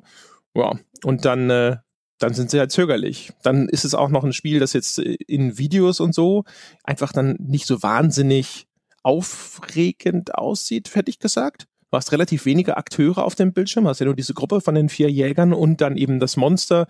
Das spielt sich dann häufig in recht, recht düsteren Gegenden ab. Du hast dann, das war zwar CryEngine basiert, es sah jetzt aber auch nicht so spektakulär aus, nicht schlecht, aber nicht so, dass man da vorsitzt und sich das aus irgendeinem Grund wie technischer Faszination nochmal näher anschaut. Ähm, gab ja auch schon früher Spiele mit asymmetrischem Multiplayer, auch von dem gleichen Entwickler von Turtle Rock und hatte das Gefühl, dass auch da schon dieser gerade diese asymmetrische Komponente, das ist nicht das, was Left 4 Dead ähm, so erfolgreich gemacht hat, sondern der gemeinsame Kampf gegen irgendwelche KI-gesteuerten Zombie-Horden. Und all diese Dinge zusammen, glaube ich, das ist das, was Evolve mehr als alles andere das Genick gebrochen hat. Dass es einfach keine Prämisse hatte, die die Fantasie beflügelt sozusagen und ein Spielkonzept, das äh, für die meisten Leute relativ abstrakt geblieben ist. Also wenn du jetzt unter die Räder gekommen äh, sagst, dann um mal kurz die weitere Entwicklung zu skizzieren, die das genommen hat und warum man finden wir schon aus äh, durchaus zu Recht sagen kann, kräht kein Hahn mehr danach. Ähm, die Verkäufe waren ähm, relativ bescheiden. Also was man so gelesen hat, waren 300.000 Exemplare im ersten Release-Monat. Das hat äh, äh, eine Analystengruppe hat die Zahlen veröffentlicht. Das war denen ihre Schätzung. Und selbst wenn die jetzt nicht auf das Exemplar genau ist, 300.000 für ein AAA-Spiel im ersten Monat ist eine Vollkatastrophe. Ähm, 2K hat dann im Mai 2015, also ein paar Monate nach Release, haben sie dann von 2,5 Millionen Exemplaren, die ausgeliefert wurden an den Handel, also nicht verkaufte, sondern nur an den Handel ausgelieferte gesprochen, was selbst wenn die Zahl stimmt, immer noch eine sehr, sehr niedrige Zahl ist für ein Multiplattform AAA-Spiel. Und äh, dann ging es weiter, dass im Juli 2016 kam dann das Announcement, dass äh, Evolve Free-to-Play wird. Da hat man dann gehofft, dass eben die etwas verwaisten Server wiederbelebt werden durch diese Maßnahme, aber schon im Oktober letzten Jahres ähm, hat man sich dann dazu entschlossen, den Support für das Spiel einzustellen. Die Server laufen derzeit noch für, wie hat sich äh, Turtle Rock die Entwickler ausgedrückt, for the foreseeable future. Aber man kann mehr oder weniger mit mehr oder weniger Berechtigung sagen, dass äh, Evolve ziemlich tot ist äh, und auch schon ein Jahr oder ein Dreivierteljahr nach Release ziemlich tot war. Und ich glaube, du hast schon richtige Punkte dabei angesprochen. Was mir allerdings auch immer ein bisschen aufgefallen ist bei Evolve ist, ich glaube, die haben massiv überschätzt die Strahlkraft, die Turtle Rock hatte. Weil du hast schon Left 4 Dead erwähnt. Also die beiden Spiele, die Turtle Rock davor gemacht hat, als sie noch Val bei Valve waren, ein internes Team von Valve. Ich glaube, Valve South hießen die, als die ähm, als sie Left 4 Dead gemacht haben. Und ich glaube, bei, bei Left 4 Dead und bei der Popularität von Left 4 Dead kam einerseits das Thema Zombies. Auch wenn das erste Left 4 Dead noch vor dem ganz großen Zombie-Hype war, zeigt der Zombie-Hype halt einfach, dass man dort zum richtigen Zeitpunkt den Zeitgeist erkannt hat oder zufällig den Zeitgeist einfach erwischt hat, weil man dieses Zombie-Setting hatte. Und es war halt Valve neues Spiel von Valve. Und neues Spiel von Valve ist halt größer als ein neues Spiel von Turtle Rock. Und das in Kombination mit einem Spielprinzip, unter dem sich jetzt manche Leute nicht auf den ersten Blick was vorstellen können, und dann auch noch mit einem Setting, das halt auch nicht so einfach vorstellbar ist, indem man einfach sagt, okay, Zombies, Zombie-Apokalypse, yay, da kann sich jeder so ein bisschen was drunter vorstellen, sondern halt auch noch mit einem etwas ungewöhnlichen Setting. Und ich glaube, da hat man so ein bisschen die Strahlkraft des Claims von den Left 4 Dead-Entwicklern massiv überschätzt die Bilder, die ein Left 4 Dead liefert, sind halt auch einfach um ein Milliardenfaches geiler als alles, was du zu Evolve irgendwo rausstellen kannst. Also wenn du siehst, wie in Left 4 Dead da ein Spieler steht und dann kommt da diese Horde, also das waren ja auch Massen, also für die damalige Zeit durchaus beeindruckende Massen an Zombies angerannt und die mäht er nieder auch explizite Gewaltdarstellung und sonst irgendwas. Das Spiel war in Deutschland auch noch geschnitten, man konnte es importieren. Der Spieler konnte da sitzen und sagen so, oh, es ist was Verbotenes, das muss ich mir jetzt aus dem Ausland holen, aber egal, äh, den Entwickler unterstütze ich. Das ist alles so viel besser als bei Evolved. Wenn du Evolved-Videos siehst, siehst du das sind fünf agierende Figuren, die laufen da durch häufig auch relativ dunkle Levels. Das Ding benutzt die Cry-Engine, sieht aber grafisch jetzt nicht so herausragend aus. Das ist halt einfach so, das ist nicht das, womit du so ein Spiel tatsächlich an den Mann bringst. Da bräuchtest du tatsächlich vielleicht einen Entwickler, der eine gewisse, gewisse Strahlkraft hat oder eine gewisse Prominenz oder ein gewisses Renommee hat. Und selbst dann wäre es, glaube ich, immer noch schwierig. Es ist einfach ein schwieriges Spiel, um das zu vermitteln. Das wurde ja hinterher dann durchaus auch positiv besprochen. Also, wer sich übrigens fragt, warum Sebastian heute nicht da ist, also der hat sich ja nicht nur den Arm gebrochen, er hat es auch geschafft, sich direkt prompt noch eine Bronchitis einzuhandeln. Und zwar so schlimm, dass wir gesagt haben, Junge, du legst dich jetzt auf die Couch, du machst nichts, wir warten jetzt, bis du wirklich gesund bist. Deswegen ist es ein bisschen schade, dass er das als Tester, dass er nicht dabei ist, aber ähm, er hat dem, glaube ich, eine, weiß ich gar nicht mehr, ich glaube 85, ich will, will, jetzt nicht lügen, aber eine gute Wertung gegeben. Und äh, ich habe damals vom Draufschauen, ich fand das halt auch so unspektakulär und eher so, hm, und habe deswegen damals, als er das Testvideo gemacht hat, das war ja das Einzige, worauf ich Einfluss hatte, mit dem Test selber hatte ich nichts zu tun, habe ich halt schon da gesessen und gesagt, so bist du dir echt sicher, ist das wirklich gut? Und er war wirklich angetan davon, hat das gern gespielt und ich habe auch gesehen, wie er er saß ja bei mir im Büro, wie er es gespielt hat. Und das wirkte auch, als hätte da ein Mensch Spaß an dem, was er tut. Es ist also kein schlechtes Spiel. Ich glaube, es ist ein extrem schwer vermittelbares Spiel, das auch in der Art und Weise in seiner Ästhetik angelegt wurde, dass es ein bisschen schwierig gemacht hat, das tatsächlich gut zu transportieren und das deswegen ganz viele Spieler haben links lieben lassen. Es ist vielleicht auch eine, diese reduzierte Spielerfahrung, ne? so ganz wenige Akteure eigentlich äh, mit einem einzigen Gegner. Also Evolve, das wurde ja sogar teilweise so formuliert. Ich weiß nicht, ob vom Entwickler selber, aber das ist, war auch vorab immer so im Gespräch. Es ist so ein einziger Bosskampf. Und wir haben ja schon häufig drüber gesprochen. Du selber sagst, glaube ich, sogar von dir selber, du findest Bosskämpfe scheiße. Und es gibt auch einen Grund, warum Bosskämpfe aus den heutigen Spielen größtenteils verschwunden sind. Es gibt nicht so viele Leute, die Bosskämpfe geil finden. Es ist einfach konzeptionell halt einfach ein bisschen am Markt vorbei. Sebastian hat übrigens eine 82 gegeben, um das äh, richtig und klarzustellen an der Stelle, bevor er jetzt nachher sagt, ich habe dem doch keine 85 gegeben, es war nur, nur 82. 82 waren es. Zwei ist ja nur eine umgedrehte 5. Äh, ja. Machst du dir mal wieder die Welt, wie, wie, wie sie dir gefällt? Es ist gleich im Grunde genommen, ja. Also, also, Mathematiker würden mir jetzt recht geben. Ich muss aber tatsächlich auch sagen, zu dem, was du gesagt hast, mir also als ich drauf geguckt habe und insbesondere viele Screenshots, die auch im Vorfeld veröffentlicht wurden und die Videos, die im Vorfeld veröffentlicht wurden, nicht nur wegen der ganzen Bosskampf-Thematik, die waren auch alle so dunkel. Und ich will jetzt gar nichts gegen die Ästhetik des Spiels auf einer qualitativen Ebene sagen, aber aus meiner in der Zwischenzeit über 15-jährigen Erfahrung im äh, und Begleitung des Mediums auf Pressesicht, ich habe dort drauf geguckt und habe gesagt, das kauft denen am Ende kein Mensch ab. Das war mir, also weiß ich, will mir jetzt nicht im Nachhinein auf den, auf den, auf die Schulter klopfen und sagen, ich hab's ja gesagt, ich hab's ja gesagt, aber das war für mich so eine, so eine offensichtliche Variante von, ich weiß nicht, wo ihr denkt, dass ihr einen Markt für dieses Ding im AAA-Bereich habt. Ist mir, ist mir rätselhaft, ähm, was nicht auf einer qualitativen Ebene nochmal ist, sondern weil einfach Erfahrungswerte da eine Rolle spielen. Dann siehst du die Screenshots, dann siehst du das Videomaterial und dann denkst du dir, das sieht interessant aus. Das wird auch viele Leute interessieren, aber das wird nicht viele Leute zum Kaufen bringen. Weswegen ich Evolve damals übrigens auch aufs Cover der GameStar genommen habe. Ähm, nicht deswegen, weil das ein großer Hype war. Auch das hat, glaube ich, mich schon mal jemand im, im Forum gefragt, sondern weil es kein Hype war. Ich habe damals gesagt, wir müssen uns explizit lösen von diesem, wir schwimmen nur, nur auf den Hypewellen der Publisher mit und sind den Publishern abhängig, wenn die in den nächsten zwei Monaten halt einfach von neuem großen AAA-Release X nix veröffentlichen, ähm, dann haben wir nichts, was wir vorne aufs Cover packen können, sondern wir müssen hingehen und wir müssen uns abseits des AAA-Marktes diese Double-A-Spiele angucken, äh, wie, wie wir sie dann vielleicht ein bisschen intern genannt haben, die eben nicht auf dem Niveau eines GTA sind oder eines neuen Assassin's Creed, sondern auch Verkaufszahlen technisch so ein bisschen eine Stufe drunter. Und deswegen hatte ich in der ersten Ausgabe, die ich dann gemacht habe, hatte ich das Civilization Beyond Earth drauf und in der zweiten eben Evolve, eben weil das keine riesig gehypten Spiele waren, sondern weil ich gedacht habe, das sind interessante Spiele. Die sehen interessant aus, bei die gibt es interessante Geschichten zu erzählen. Das ist ein Spiel, das viele Leute interessieren könnte. Gleichzeitig habe ich gedacht, ich bin mir echt nicht sicher, ob die das nachher kaufen. Das sieht nicht aus wie ein Spiel, was sich millionenfach verkauft. Nö, ich hätte jederzeit eine Wette drauf abgeschlossen, dass sich das nicht wirklich gut verkauft. Also katastrophal schlecht, so wie es jetzt anscheinend dann zumindest auch am Anfang gelaufen ist, hätte ich nun auch nicht gewettet, weil es dafür zu prominent war.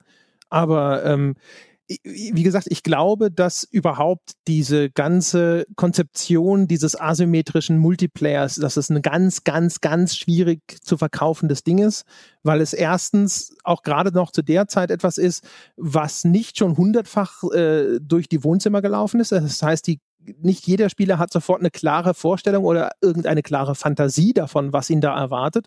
Und umgekehrt haben andere Leute aber auch schon Erfahrungen gemacht, wie zum Beispiel auch in Left 4 Dead, dass es dann eine Seite gibt, die man halt scheiße findet und die spielt dann keiner. Also bei Left 4 Dead die Zombies zu spielen, es gibt bestimmt Leute, denen hat das auch gefallen, aber ich fand das immer kacke. Ich wollte nie die Zombies spielen. Ich wollte immer nur Hunter spielen. Und äh, da kann ich mir schon ganz gut vorstellen, dass das halt auch was ist, was viele Leute so auch erfahren haben und dann umgekehrt halt sagen so, naja, das ist aber blöd. Ne? Ich möchte halt dann lieber äh, vielleicht doch nicht so ein Spiel, das dann nur darauf fußt. Bei Left 4 Dead konntest du ja alternativ sozusagen auch noch immer andere Modi spielen, wo du dann einfach nur gegen diese KI-gesteuerten Zombie-Horden gekämpft hast. Während bei Evolve gab es ja quasi dann keinen Ausweg daraus. Also beziehungsweise wahrscheinlich gab es da auch eine Möglichkeit, das Monster von der KI steuern zu lassen. Also vermute ich, ich habe es nicht, so weit habe ich es nicht gespielt, dass ich das wüsste. Ich vermute es jetzt einfach mal. Es gibt ja relativ viele Erklärungsansätze bei Evolve, auch draußen im, im, im Netz, bei denen Leute versuchen zu erklären, warum ist es letztlich gescheitert, obwohl es eigentlich kein schlechtes Spiel war. Und da wird dann halt auch häufig, wenn dann, wenn dann Game Design technische Sachen genommen. Du hast, glaube ich, am Anfang auch schon mal das Balancing erwähnt. Und ich glaube, Evolve ist so ein Fall im Vergleich jetzt im, oder im krassen Gegensatz zu Spore, was wir davor hatten, was ja wirklich sehr, sehr viele Leute gekauft haben und dann einfach nicht sonderlich gut fanden und deswegen so das Hype-Spiel ist, nachdem kein Hahn mehr kräht, fehlten bei Evolve von Anfang an die Leute. Also ich glaube, die Erklärungsversuche auf einer Gameplay und auf einer mechanischen Seite, wenn du 300.000 Verkäufe, wenn wir die Zahl jetzt einfach mal annehmen, im ersten Monat nach Release hast, dann ist es wurscht, dann kannst du das beste asynchrone Multiplayer-Spiel aller Zeiten sein, dann bist du trotzdem tot. Ja, ja, genau. Also das ist natürlich sowieso die Krux bei so rein Multiplayer-basierten Spielen. Ne? Das heißt, wenn du nicht die kritische Masse zusammenbekommst, dann haben deine Leute niemand, gegen den sie spielen können und schon siehst du halt echt äh, alt aus. Dann stehst du natürlich echt blöd da. Ist ja auch so bei der PC-Version vom letzten Call of Duty bei Infinite Warfare, was jetzt zumindest aus meiner Perspektive, jetzt nicht unbedingt das schlechteste Call of Duty auf der ganzen Welt ist. Aber das ist ihnen auf dem PC so weggebrochen, dass halt schon auch, ich glaube, in der ersten Woche die Leute da saßen und manche erzählt haben, sie finden niemanden, mit dem sie spielen können. Und das ist natürlich, wenn das, äh, jetzt hat Call of Duty wenigstens noch einen Singleplayer, den man äh, so, so bezeichnen kann, aber ist natürlich fatal. Ja, ist absolut tödlich. Ich würde noch gerne auf eine andere Frage zu sprechen kommen und so deine, deine Einschätzung dazu haben. Denn ich habe jetzt ja vorher gesagt, ich habe Evolve aus GameStar Cover gemacht, weil es kein Hype-Titel ist. Und keins dieser Spiele war, die schon seit zwei Jahren durch die Presse geistern, von der ich schon 27.000 Previews gelesen habe, von der jeden Tag alle Internetseiten mit News voll sind. Für, dann haben ja aber Leser von der GameStar damals gesagt oder Hörer von heute haben gesagt, ja, aber du hast es doch gehypt, indem du es aufs Cover genommen hast. Also ich finde die Diskrepanz da halt einfach ganz interessant. Der eine geht hin und sagt, ich nehme das aufs Cover, weil es kein Hype-Titel ist, und der andere sagt, das wurde doch gehypt, die hat es doch auf dem Cover. naja, also ähm, ich sag mal, das, das, das, das Cover, wenn es einen Hype gab, in, in welchem Umfang auch immer, wird dem sicher nicht geschadet haben. Ist natürlich aber auch garantiert eine Konditionierungsfrage. Das war ja durchaus ein Bruch mit etablierten Prinzipien. Also normalerweise hat man ja auch, auf eine, das Cover einer Zeitschrift, jetzt nicht nur die GameStar, hat man ja die Spiele draufgenommen, die besonders groß waren, um die es einen besonders großen Hype gegeben hat. Und äh, wenn du dich natürlich davon löst und jetzt auf einmal Evolve aufs Cover nimmst, dann ist es logisch, dass dann vielleicht der Leser, der langjährige Leser, davon ausgeht, dass es einen Hype geben muss, weil sonst wäre es nicht auf dem Cover.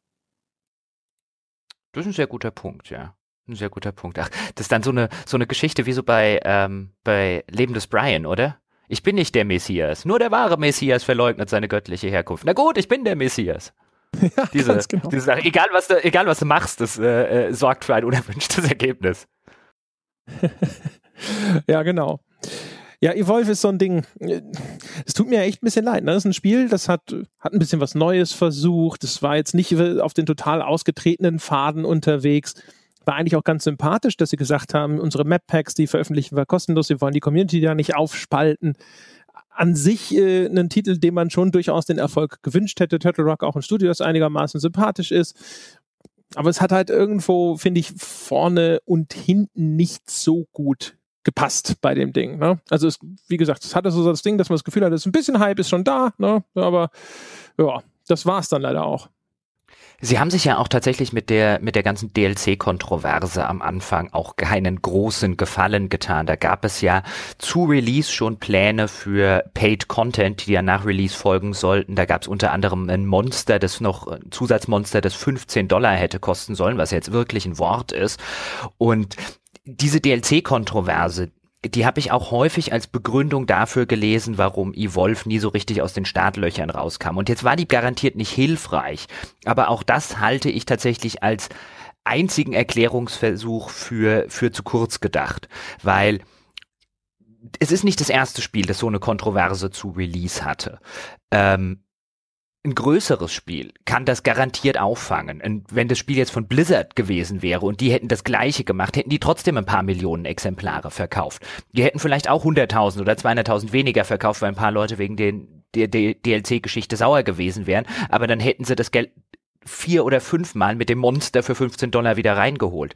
Und auch das ist, glaube ich, so ein bisschen der Fall von die eigene Strahlkraft überschätzt, die eigene neue IP kolossal überschätzt. Dinge dort gemacht, die man sich vielleicht als total etablierter Entwickler leisten kann, der blind ein Spiel verkauft bekommt und hier will jemand eine neue IP schaffen, was völlig Neues auf die Beine stellen, geht aber vor, als hätte er schon einen Track Record wie Blizzard. Ja, also ganz richtig. Ist äh, natürlich auch ein bisschen jetzt äh, wieder die, meine Gamer-Entitlement-Perspektive, aber ich muss auch sagen, wenn du mit einem neuen IP um die Ecke kommst, mit irgendwas, das nicht schon über drei, vier Teile bewiesen hat, dass es mein Geld wert ist, dann musst du halt auch ein bisschen mit gesenktem Kopf da auf, die, auf der Bühne erscheinen. Also ich finde, das, das mag halt unfair sein, weil natürlich ist auch ein Evolve teuer zu produzieren. Und wenn man jetzt den Entwickler fragen würde, der wird wahrscheinlich auch sagen, Kinders, äh, wisst ihr, was es kostet, so ein beschissenes Monster zu modellieren und zu animieren und sonst irgendwas? Das kostet halt auch Geld. Und selbst wenn wir unsere 2,5 Millionen Erstauslieferung verkauft hätten, mit der Kohle, die wir da reingesteckt haben, äh, müssen wir hinterher noch Zeug äh, reinverkaufen in das Spiel auf irgendeinem Weg sonst steigen uns unsere Aktionäre aufs Dach. Es geht halt nicht anders. Kann ich alles verstehen, kann ich alles akzeptieren, aber so aus meiner bescheidenen kleinen Filterbubble sitze ich halt trotzdem immer da und denke mir, du musst halt sowas auch als Investment sehen. Da musst du halt sozusagen erstmal vielleicht super spielerfreundlich sein und nicht nur ein bisschen spielerfreundlich, sondern sagst halt, ich lasse halt einfach mal die Ingame-Verkäufe weg. Wenigstens beim ersten Teil. Kannst beim zweiten Teil kannst du es ja dann reinknallen, wenn der erste erfolgreich gewesen ist und die Leute gemerkt haben, jawohl, das ist cool, da kriege ich was für mein Geld. Aber so ist es halt die ist halt das Pferd von hinten aufgezäumt. So ein bisschen wie bei, ich meine, du kennst es ja auch. Wir, wir kriegen ja manchmal E-Mails von, von Leuten, die inzwischen halt auch sagen, so, ah, ihr seid ja groß auf Patreon und sowas und habt ihr nicht ein paar Tipps und ich bin jetzt auch da und ähm, ich mache dies und das und kannst du das nicht mal anschauen. Und dann guckst du da manchmal drauf und du denkst dir so, ja, ich habe da einen guten Tipp. Komm halt nicht angelaufen mit deiner ersten Podcast-Folge oder deinem ersten Video oder so. Das sind ja manchmal unterschiedliche Dinge und halt sofort die Hand auf. Weil so funktioniert es halt auch nicht. Du musst halt auch erstmal unter Beweis stellen, dass du wirklich was anzubieten hast, für das die Leute tatsächlich Geld ausgeben möchten. Ähm, jetzt haben wir das nicht geplant gemacht, aber äh, wir haben das ja auch monatelang erstmal kostenlos angeboten, einfach weil wir es halt machen wollten. Und zu zeigen, dass du durchaus äh, etwas aus einem Antrieb machst, der über ich will Geld verdienen hinausgeht, ist halt wertvoll. Und umgekehrt ist es vertrauensbildend, weil die Leute können sich das alles erstmal über einen langen Zeitraum einfach kostenlos anschauen. Sie können überhaupt einfach nur mal reinschnuppern, ob ihnen das hinterher Geld wert ist. Und Jetzt kann man einen Evolve nicht von vornherein verschenken, wenn man nicht das äh, zu einem Free-to-Play-Spiel macht und so, aber man kann sich zumindest ein bisschen zurückhalten. Und ähm, das ist das Gleiche, was ich halt auch manchmal bei solchen Dingen sehe, wo ich dann das, wenn ich den Eindruck auch schon habe, jemand hat nur gesehen, oh, guck mal, die sind total erfolgreich auf Patreon, ich mache das jetzt auch, weil ich möchte auch dieses Geld, dann ist das etwas, das, dann wird was aus den falschen Gründen gemacht. Und das, das leuchtet dann sozusagen durch. Ja? Und so funktioniert es nicht. Du kannst dich nicht einfach nur hinstellen und sagen so, hallo, ich bin gekommen, um all euer Geld abzusaugen. zumindest, zumindest sollte man das, äh, wie du schon ganz richtig gesagt hast, nicht von Anfang an so tun. Ähm, ich würde noch gerne eine andere Sache auch noch oder auch eine Sache zurückkommen, die ich vorher erwähnt habe, weil da habe ich so ein bisschen über über das Art Design des Spiels gesprochen und über das Setting des Spiels und haben halt gesagt, da guckst du drauf und denkst dir, das kriegt ihr doch nicht verkauft. Auch das hat natürlich was mit einer neuen IP zu tun. Und auch um da jetzt den, den, den oder das Beispiel Blizzard zu nehmen, wenn ich mir jetzt einen Overwatch angucke, zum Beispiel, was ja mega erfolgreich ist, und ich gucke mir einfach nur die Pre-Release-Assets von einem Overwatch an, dann wäre das auch das klassische Spiel gewesen, bei dem ich gesagt hätte, das kriegt Blizzard verkauft. Als neue IP von einem nicht riesig bekannten, angesehenen und seit langen Jahren existierenden Entwickler versucht das erst gar nicht, so ein Overwatch auf den Markt zu bringen. Das fliegt dir um die Ohren.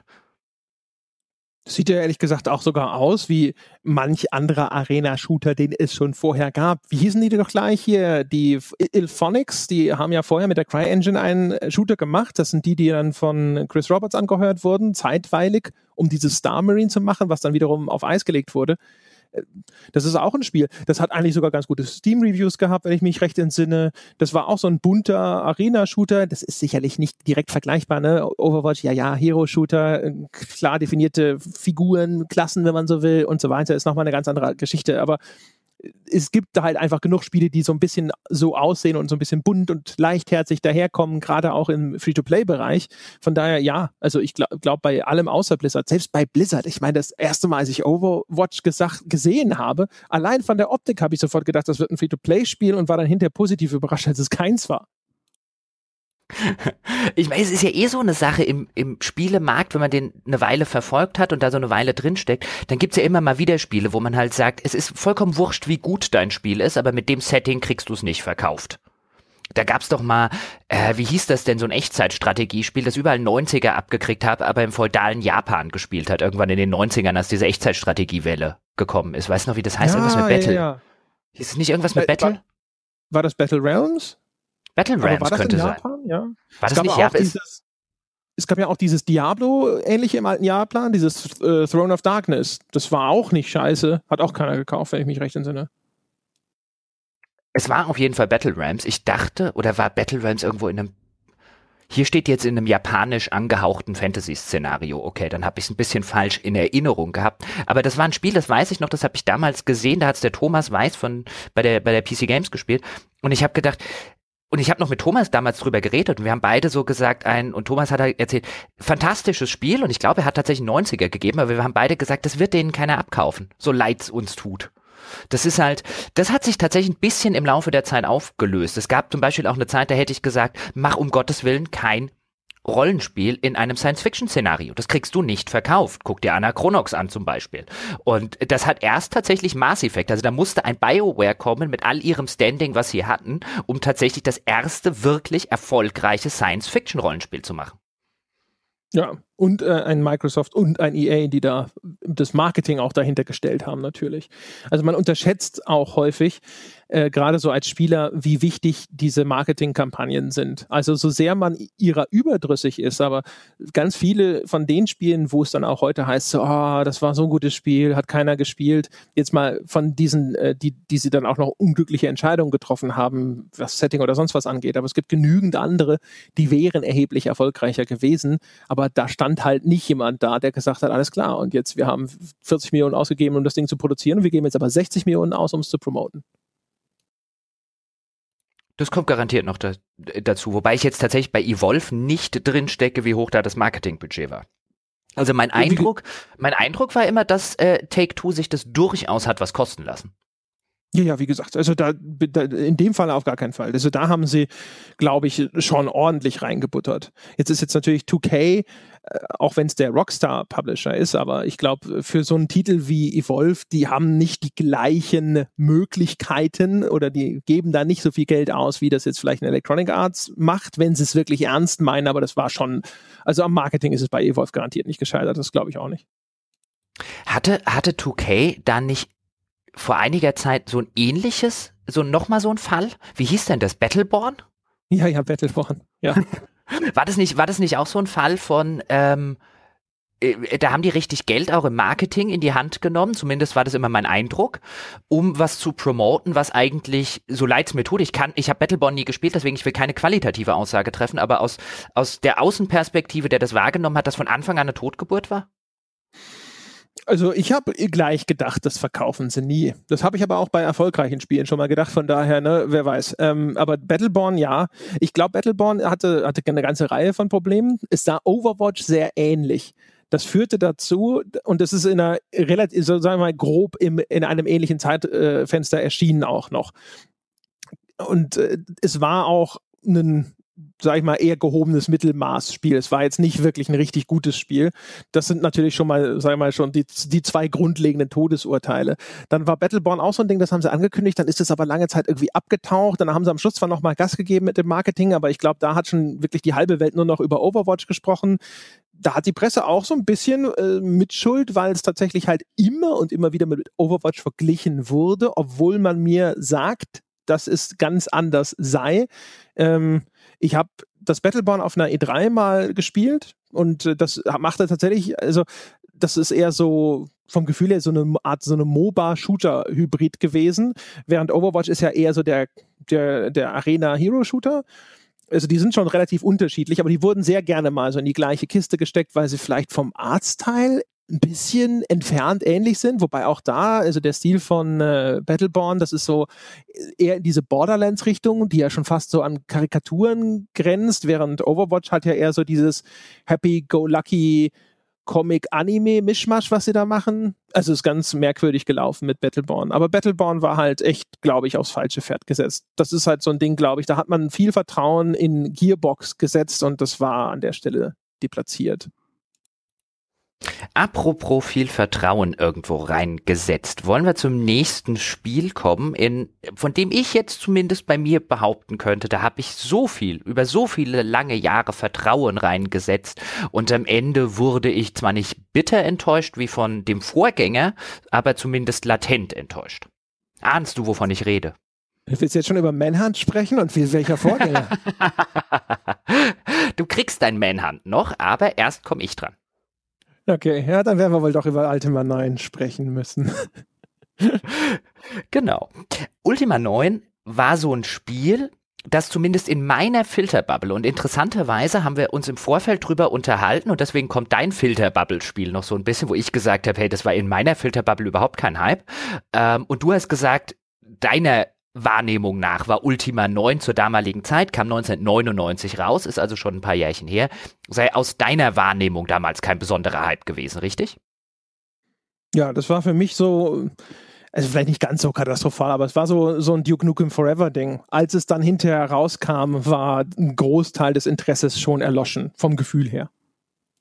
Also zumindest was die was die Presselandschaft in Deutschland angeht, und ich habe natürlich immer so ein bisschen, insbesondere aus der damaligen Zeit, die Printlandschaft vor Augen und die Printberichterstattung vor Augen. Da hatte ich zwar 1999 noch nicht in der Branche angefangen, aber ich war langjährige äh, Printleser von verschiedenen Magazinen damals und da ist Ultima 9 über die fünf Jahre Entwicklungszeit, die es hatte, immer wieder aufgetaucht. Das hatte Cover bei der GameStar, das hatte Cover bei der PC Games, das war immer ein großes Thema und deswegen aus meiner Wahrnehmung und ich glaube, wenn man damals halt die, nur die Printhefte oder hauptsächlich die Printhefte konsumiert hat, dann war das ein großes, war das über Jahre ein großes Thema, zumindest die PC-Hefte.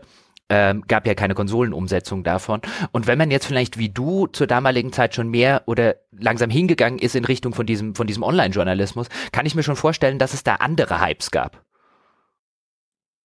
Ja, also wir haben ja schon gehört, ne? Print ist, sind ja auch eher so die Konservativen. Wenn es 15 Mal gelaufen ist, dann läuft es ja auch bestimmt ein 16. Mal. Ähm, bei der GameStar ist es ja auch so, die haben ja zum Beispiel auch immer Leserfeedback ausgewertet.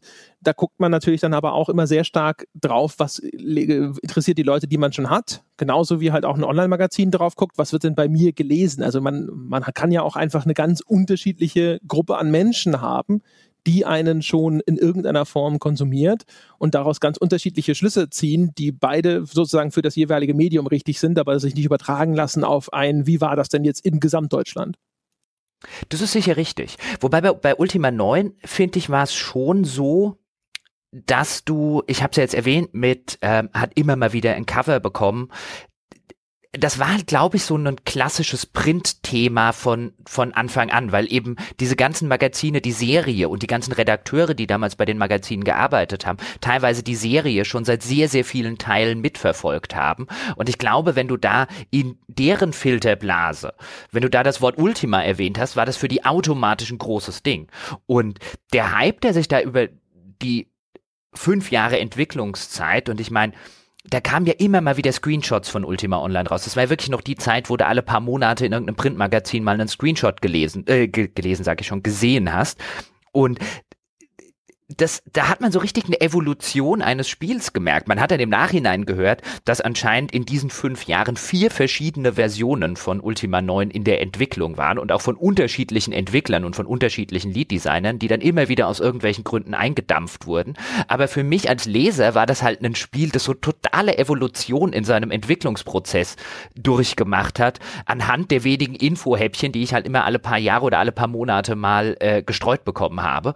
Und das war so ein, ich glaube nicht, dass da tatsächlich jemand damals bei der PC Player oder dann später bei der GameStar, dass da jemand da saß und gesagt hat, wir müssen jetzt einen Hype um Ultima 9 aufbauen, sondern das war halt auch noch das perfekte Vehikel für so einen Hype, einfach weil es sich immer wieder geändert hat, weil es sich verändert hat, weil es eine auch grafisch eine absolute Evolution durchgegangen ist. Am Ende hat man sich halt an der Popularität von Tomb Raider organisiert und hat äh, orientiert und hat tatsächlich ein 3D-Spiel draus gemacht, während die ersten Versionen immer noch die Grafik-Engine von Ultima 8 benutzen wollten und dann hättest du halt so eine ISO-Draufsicht gehabt. Die war dann später 1999 natürlich überhaupt nicht mehr zeitgemäß, also hat man es vorher nochmal umgeswitcht und für mich als Ultima-Fan und als Rollenspiel-Fan und als Leser dieser Zeitung habe ich halt wirklich die Evolution eines Spiels mitverfolgt und war total gespannt aufs Ergebnis. Ah, da, da das erste Open Development, ja, von wegen hier Chris Roberts und so. Richard Garriott hat es damals schon gemacht. So. Also unter den, den damaligen Möglichkeiten, die Öffentlichkeit zu erreichen. Da kann man es mal sehen. Ich glaube, bei mir spielt natürlich eine große Rolle. Äh, dass ich Ultima 8 damals als einziges Ultima je gespielt hatte, es ehrlich gesagt ziemlich scheiße fand und mir deswegen nicht vorstellen konnte, warum sich jetzt noch irgendjemand um, auf ein Ultima 9 freuen sollte. Warum sollte man sich auf die Fortsetzung von sowas freuen? Ja, weil, weil, weil doch Richard Garriott immer wieder gesagt hat, er hat begriffen, was bei Ultima 8 schiefgelaufen ist und Ultima 9 soll eine Rückbesinnung zu den Tugenden von Ultima 7 werden, nur mit einem neuen technischen Gerüst. Oh Gott, bin ich dem Mann auf den Leim gegangen. Ja, ich, also wie gesagt, ich kannte die anderen ja nicht. Deswegen ist es ja für mich, läuft so ein Argument natürlich ins Leere. Ich habe dann halt, ich habe gelesen diese Berichte über Ultima 9 und dann wurde halt auch wieder erzählt, man kann wieder Brot backen. Und ich mir auch gedacht, also, was macht ihr denn für ein Geschiss ums Brotbacken? Wer will denn bitte überhaupt Brot backen? Ich, ich, ich will Brot backen. Brot. Von mir, geh halt backen. Brot backen. Backen, Brot. Wobei, das ist tatsächlich so eine Sache, also das Brotbacken von Ultima 7, wer die äh, wer diese Geschichte nicht kennt, in Ultima 7 gab es halt tatsächlich die Möglichkeit, dass du dir dein eigenes Brot backen konntest. Dazu musstest du dann halt zu einem, zu einem Bäcker gehen und dann hast du verschiedene Zutaten gebraucht. Also wurde halt gesagt, dass du hast Mehl gebraucht und Wasser und dann musstest du erst das Wasser mit dem Mehl verbinden, um Teig zu haben, den hast du dann in den Ofen geschoben. Das war halt zur damaligen Zeit, war das schon was Besonderes, dass ein Spiel sowas angeboten hat. Jetzt mit diesem modernen äh, Open-World-Crafting-Spiel, mit so einem Minecraft und so weiter, was du da alles machen kannst, das war halt damals total, damals totale Zu Kunstmusik gewesen. Da war das Brotbacken ein Feature. Wobei das jetzt tatsächlich was war. Ich habe jetzt nicht bei Ultima 7 da gestanden und habe vier Stunden lang Brot gebacken. Das war halt nett, dass es ging. Und dieser Hype, der da so ein bisschen drum entstanden ist, der ist, glaube ich, erst so wirklich richtig im Nachhinein entstanden. So ein paar Jahre später. Es ist ja auch, ist ja ein Symbol. Es ist ja nur ein symbolisches Beispiel für den Interaktionsgrad dieser Spielwelt. Das ist ja das, weswegen die Leute so ausgeflippt sind. Das habe ich auch schon verstanden. Aber es ist halt eine Art von Interaktion, an der ich auch schon damals und auch heute noch als Crafting-System-Hasser gar kein Interesse habe. Ich habe wirklich, also auch damals schon so, ja, dann kriege ich halt hier eine Zutat, da eine Zutat, gehe da hin und dann habe ich ein Brot. Gib mir halt gleich das Brot. Ich will gar nichts einsammeln, das irgendwo hintragen. Wie gesagt, ich habe da jetzt auch nicht die ganze Zeit Brot gebacken. Ich fand halt cool, dass es geht. Also das war, du hast es schon richtig gesagt, einfach ein Symbol für die Detailliebe in der Spielwelt. Und jetzt wieder auf Ultima 9 zurückzukommen. Ich habe es ja schon erwähnt, fünf Jahre in der Entwicklung und dann kam es 1999 wirklich raus. Und natürlich, ich habe mir damals eine Voodoo-Grafikkarte für Ultima 9 gekauft. Und ja, immerhin, die, ne, eine Voodoo-Karte Immerhin hast du eine Voodoo-Karte, ne? Bist ja sozusagen mit einem Gewinn da rausgekommen. ja, vor allen Dingen konnte ich Ultima 9 äh, halbwegs äh, performant und ohne große Bugs spielen. Das war ja das Spiel, wenn du keine Voodoo-Karte zur damaligen Zeit gehabt hast. Ungepatcht war das nach allem, was ich gehört habe von Freunden und was man auch in der Presse gelesen hat, quasi unspielbar. Das habe ich auch gehört. Also das, das, das muss ja ruckelig gewesen sein wie die Sau. Das, das kam nach dem ersten Gothic raus, ne? Ist das richtig? Ich glaube, es ist richtig. Bereiten Sie sich doch mal vor. Nein, das kam vor dem ersten Gothic. Echt? Das war noch davor? Ach, guck.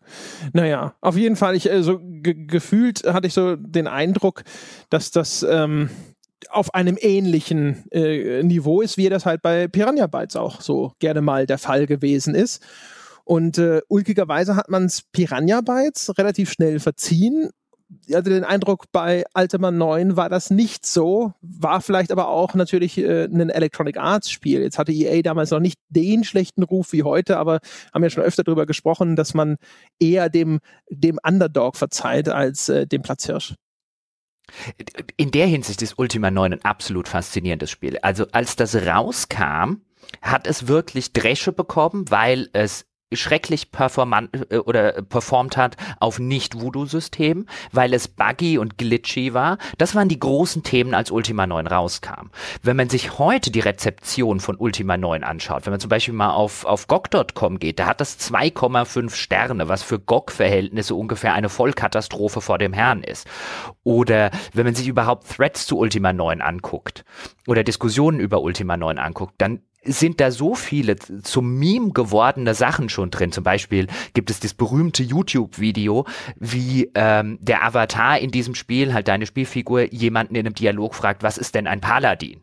Was natürlich albern ist insofern, dass der Avatar das wissen müsste, weil je nachdem, wie du frühere Ultimas gespielt hast, warst du sogar schon mal ein Paladin. Und da gibt es zum Beispiel eine andere Szene, in der will der Avatar wissen, äh, oder musst du rausfinden erstmal, wo die Insel des Avatars liegt. Was ein bisschen problematisch ist, weil das ist der gleiche Typ, der auf dieser Insel des Avatars zum Avatar geworden ist. Deswegen heißt die so. Und äh, solche Dinge gab's halt. Wie gesagt, da sind einige Memes sogar draus entstanden, wie das What is a Paladin. Aber mein Eindruck ist, die sind im Laufe der Jahre entstanden und die haben die Rezeption des Spiels verändert und beeinflusst auf eine Weise, dass das heute auf so einer inhaltlichen Ebene als total mieses Spiel gilt. Und das ist unfair meiner Ansicht nach, weil das ist nicht so schlecht. Das ist längst nicht so mies wie zum Beispiel in Ultima 8. Das war jetzt kein absolut brillantes Spiel. Es hat teilweise zwei davon habe ich schon genannt, Logiklöcher vor dem Herrn. Es ist an vielen Stellen auch, erreicht es eben nicht den Detailgrad und die spielerische Freiheit, die ein Ultima 7 erreicht. Aber für das, was es ist, ist es ein absolut ordentliches, solides Spiel gewesen. Aber im Laufe der Jahre wurde da, ist da regelrecht ein Hass auf dieses Spiel entstanden, dass ich finde, das Spiel selbst nicht hergibt. Willst mir also sagen, Ultima 9 ist dein Doom 3? Weil das habe ich mal über Doom 3, glaube ich, schon auch ein paar Mal erzählt, dass das, also ich finde, das ist sogar bis heute, es ist echt kein so schlechtes Spiel, wie es gemacht wird oder wurde. G gab irgendwann mal so diesen Konsens, dass Doom 3 ja so ein großer Haufen Scheiße war und äh, so diese, dieser, dieser große Turning Point, wo It Software äh, vom Sockel sich selbst runtergestürzt hat, ja, in den Tod. Und eigentlich ist das war halt nicht mehr so sensationell wie seine Vorgänger, auch insbesondere nicht, weil es eben nicht mehr diesen technischen Megasprung nach vorne gemacht hat, wie das erste Doom damals. Aber eigentlich ein echt solider Shooter, natürlich auch in der Zeit erschienen, wo so sich die, ein bisschen die Standards verändert hatten, aber durchaus echt so rein vom Gameplay her immer noch sogar, finde ich, heute ein gut spielbares Ding. Aber da hat sich auch so diese Meinung verfestigt, dass Doom 3 so ein absolutes Grottenteil gewesen sei. Wenn du es so formulierst, würde ich sagen, dann ist wahrscheinlich Ultima 9 mein Doom 3. Und ich, ich verstehe es tatsächlich nicht. Also ich hatte mit dem mit Ultima 9 echt Spaß damals. Das hat mir wirklich Spaß gemacht. Ich habe natürlich an etlichen Stellen gesagt, ah, äh, komm, was retconnen sie sich denn hier jetzt zusammen? Und man hat tatsächlich auch gemerkt, dass sie an vielen Stellen sich halt bemüht haben, neue Spiele dazu zu holen, was man jetzt natürlich als alter Spieler und als alter Hase, der jetzt schon äh, acht weitere Teile gespielt hat, natürlich immer so ein bisschen problematisch findet. Oder wollen neue Leute in mein Baumhaus oder da sollen neue Leute, irgendjemand hat die Tür zum Baumhaus aufgemacht, was soll denn das? Natürlich hast du diesen Fall immer. Aber Ultima 9 war ja auch nie als Ende der Ultima-Reihe geplant ursprünglich. Sollte das Ende der dritten Ultima-Trilogie werden. Danach sollten weitere Teile folgen. Die sind dann halt, weil das Spiel auch kommerziell nicht sonderlich gut abgeschnitten hat und weil dann irgendwann EA Origin zugemacht hat und Garriott weggegangen ist, hatte sich das dann erledigt. Aber das war ja auch nie geplant. So habe ich immer den Eindruck, ist es auch in der Rezeption von manchen Leuten. Das ist jetzt der große Abschluss der kompletten Ultima-Reihe. What the fuck?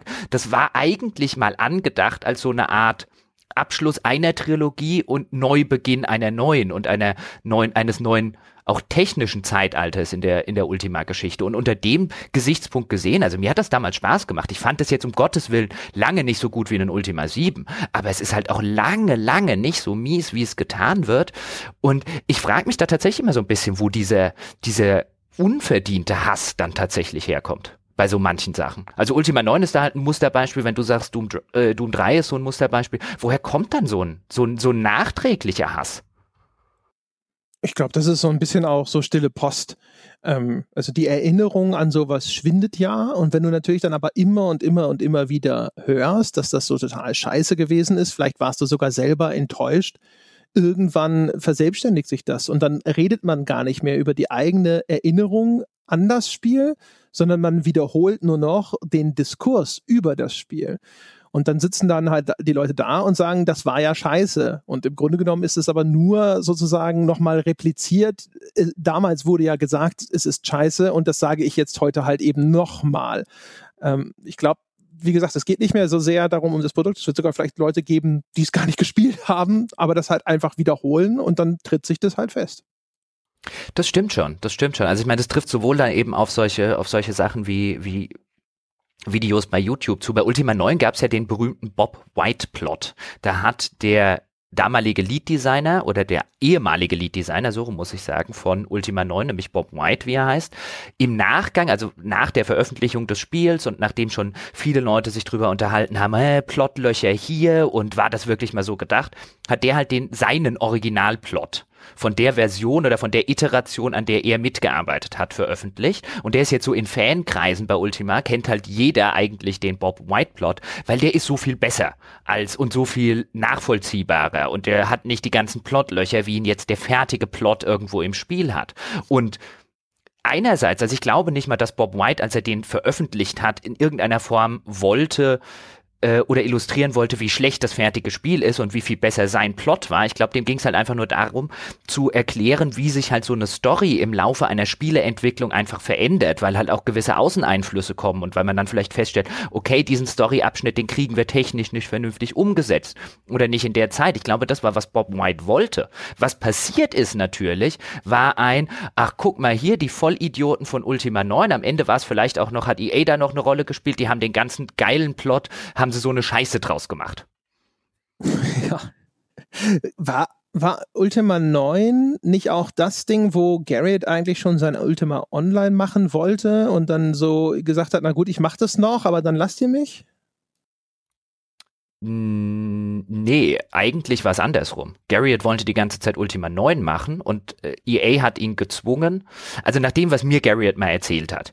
Und wenn alles gut läuft, kann ich das Interview übrigens, in dem er das erzählt hat, demnächst veröffentlichen. Also das Audio-Interview ist schon ein paar Jahre alt, aber die Gamestar hat mir da freundlicherweise die Erlaubnis dazu gegeben, das komplette Interview zu veröffentlichen. Das habe ich mal als Hintergrund für eine Ultima Hall of Fame im Heft genommen. Da bin ich neulich wieder drauf gestoßen. Und da erzählt Garriott es eher so rum, dass er damals Ultima Online gemacht hat und EA der felsenfesten Überzeugung war, dieses Ultima Online wird nie was. Er müsste, hat damals, so erzählt Garriott, lange bei dem EA-Chef betteln müssen, bis er überhaupt ein bisschen Budget für sein Ultima Online gekriegt hat. Dann ging Ultima Online durch die Decke und dann wollte EA, dass sämtliche Entwickler sofort auf Ultima Online gesetzt werden. Da muss sofort mehr Content produziert, geht gerade durch die Decke. Und Garriott hat zur damaligen Zeit, wenn ich ihn da richtig im Hinterkopf habe, was er gesagt hat, halt gesagt, er hätte viel lieber Ultima 9 machen wollen und das fertigstellen wollen, aber das ging halt nicht, weil EA drauf bestanden hat, dass jetzt hier Ultima online gepusht werden soll.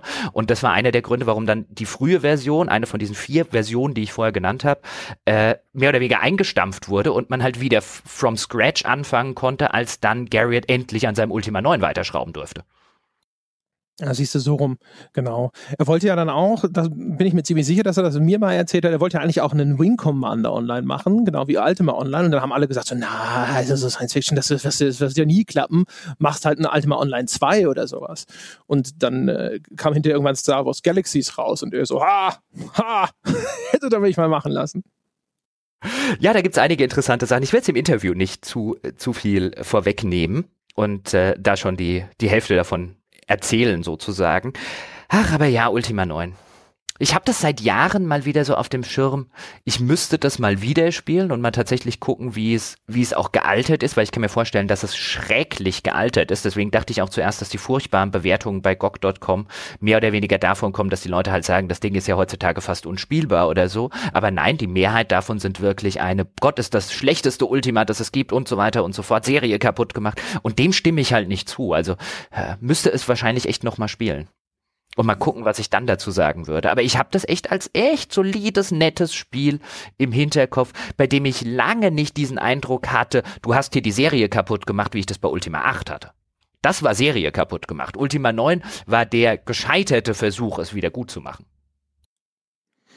Ich, ich weiß nur, dass ich immer wieder mal erzählt bekommen habe, wie das ja häufig mal passiert, dass das, wenn's, wenn man es in der fertig gepatchten Version spielt, dass das gar kein so schlechtes Spiel sei und dass es, sich durchaus lohnen kann, das zu spielen.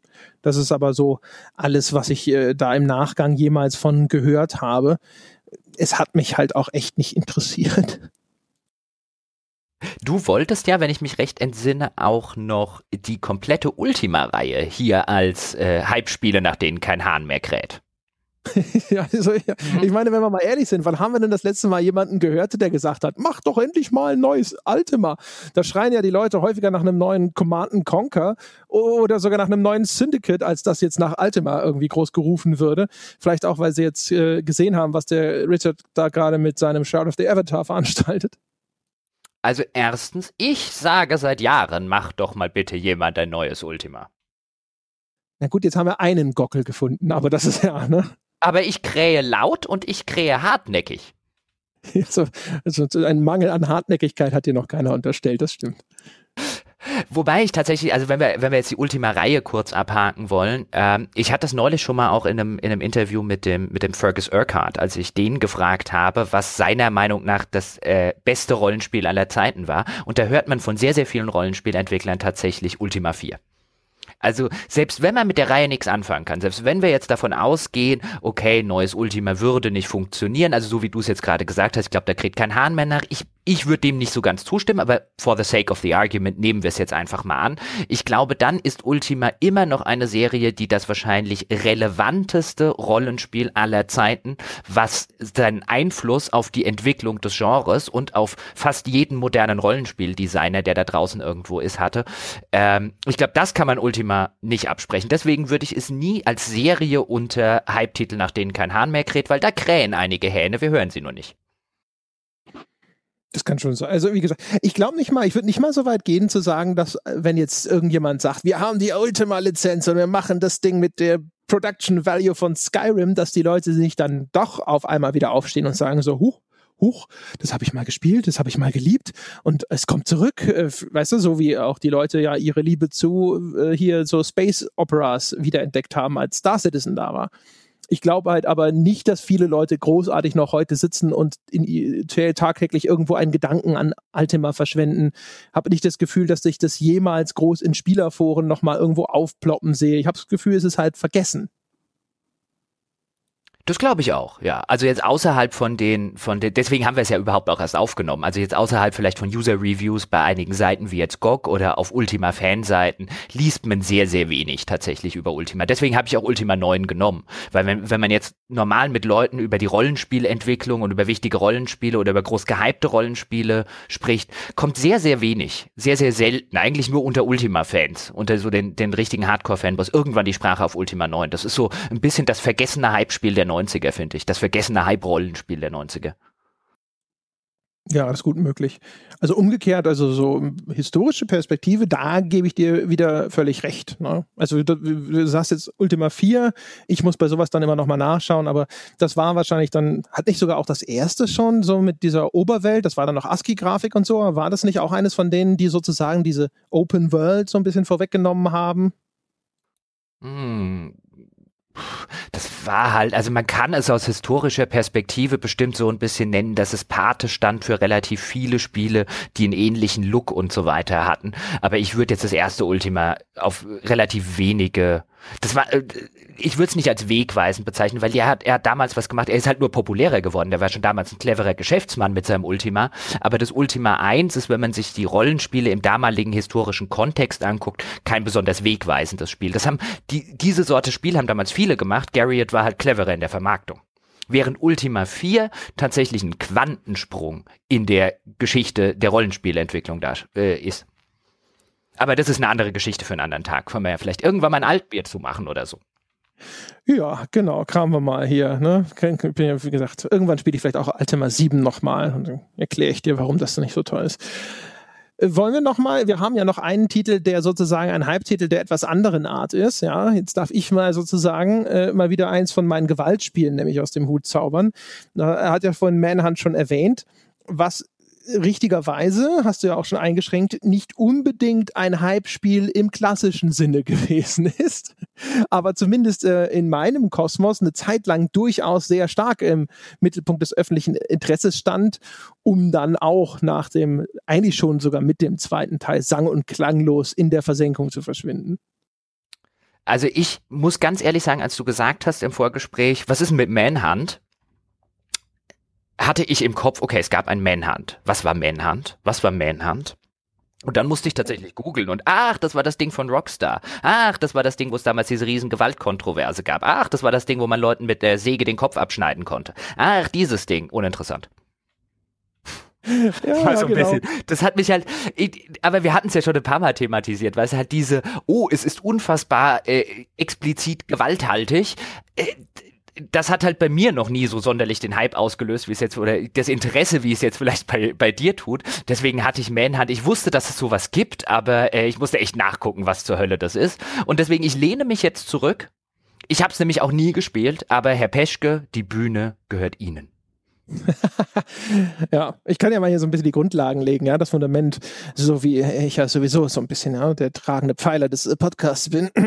ähm, auf jeden Fall, äh, Manhunt äh, ist erschienen 2003 auf der PlayStation. Ich lehne mich nicht mehr zurück. Oh Mann, das ist jetzt aber von ja. kurzer Dauer. Ich hatte mich tatsächlich schön zurückgelehnt, dann sagst du sowas. Deswegen habe ich kurz gebraucht, um mich der hier, um dich zu unterbrechen und um meine Empörung Ausdruck zu verleihen. Bis der Mund nicht mehr offen stand, zwangsweise.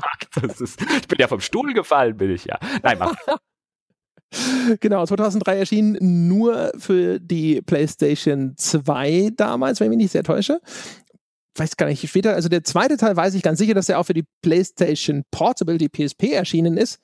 Und, ach nee, Quatsch, der erste ist auch für, die, für den PC erschienen. Ha, und zwar weiß ich das sogar ganz genau, weil ich habe mir nämlich Manhunt damals importiert und zwar händisch. Das erschien nämlich glücklicherweise just zu einer Zeit, als ich auf der E3 war. Und ich weiß es noch, ich war im schönen Santa Monica, wie ich es mit Krawall immer so gehalten habe. Und da gab es damals noch am Ende der Third Street von Santa Monica den Santa Monica Mall. Also so ein großes Einkaufszentrum, größtenteils völlig uninteressant, weil Klamottenläden und sonstiger Schnickschnack, den, äh, das hat mich alles nicht interessiert, aber da gab es einen GameStop. Und bei diesem GameStop hatten sie damals tatsächlich auch noch eine Ecke mit PC-Spielen und dann habe ich mir Manhunt damals aus den USA mitgebracht, weil es in Deutschland offiziell natürlich nie erschienen ist.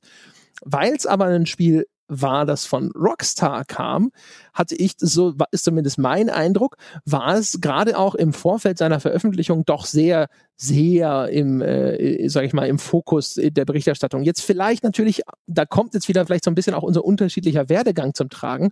Bei Print natürlich eher nicht, weil wenn ein Spiel vorher als Indizierungskandidat feststand, dann war es Manhunt und da musste natürlich Print immer viel mehr aufpassen.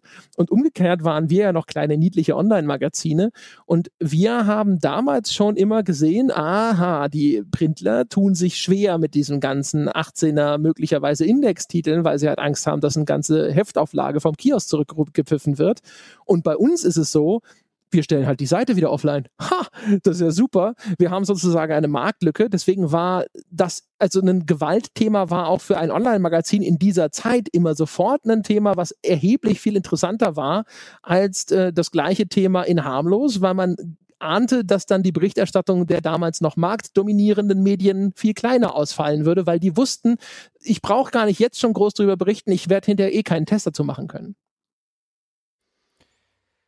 Ja, also das ist äh, sicherlich im, im Kontext der Printberichterstattung richtig, dass man insbesondere zur damaligen Zeit, und ich meine, wir hatten es ja neulich auch mit dem, mit dem Marek Brunner im Altbier, dass man da halt aufpassen musste wie ein Lux, über was man überhaupt berichtet hat, bevor dann irgendein Staatsanwalt auf die Idee gekommen wäre, da eine komplette Auflage vom Kiosk zurückzuholen.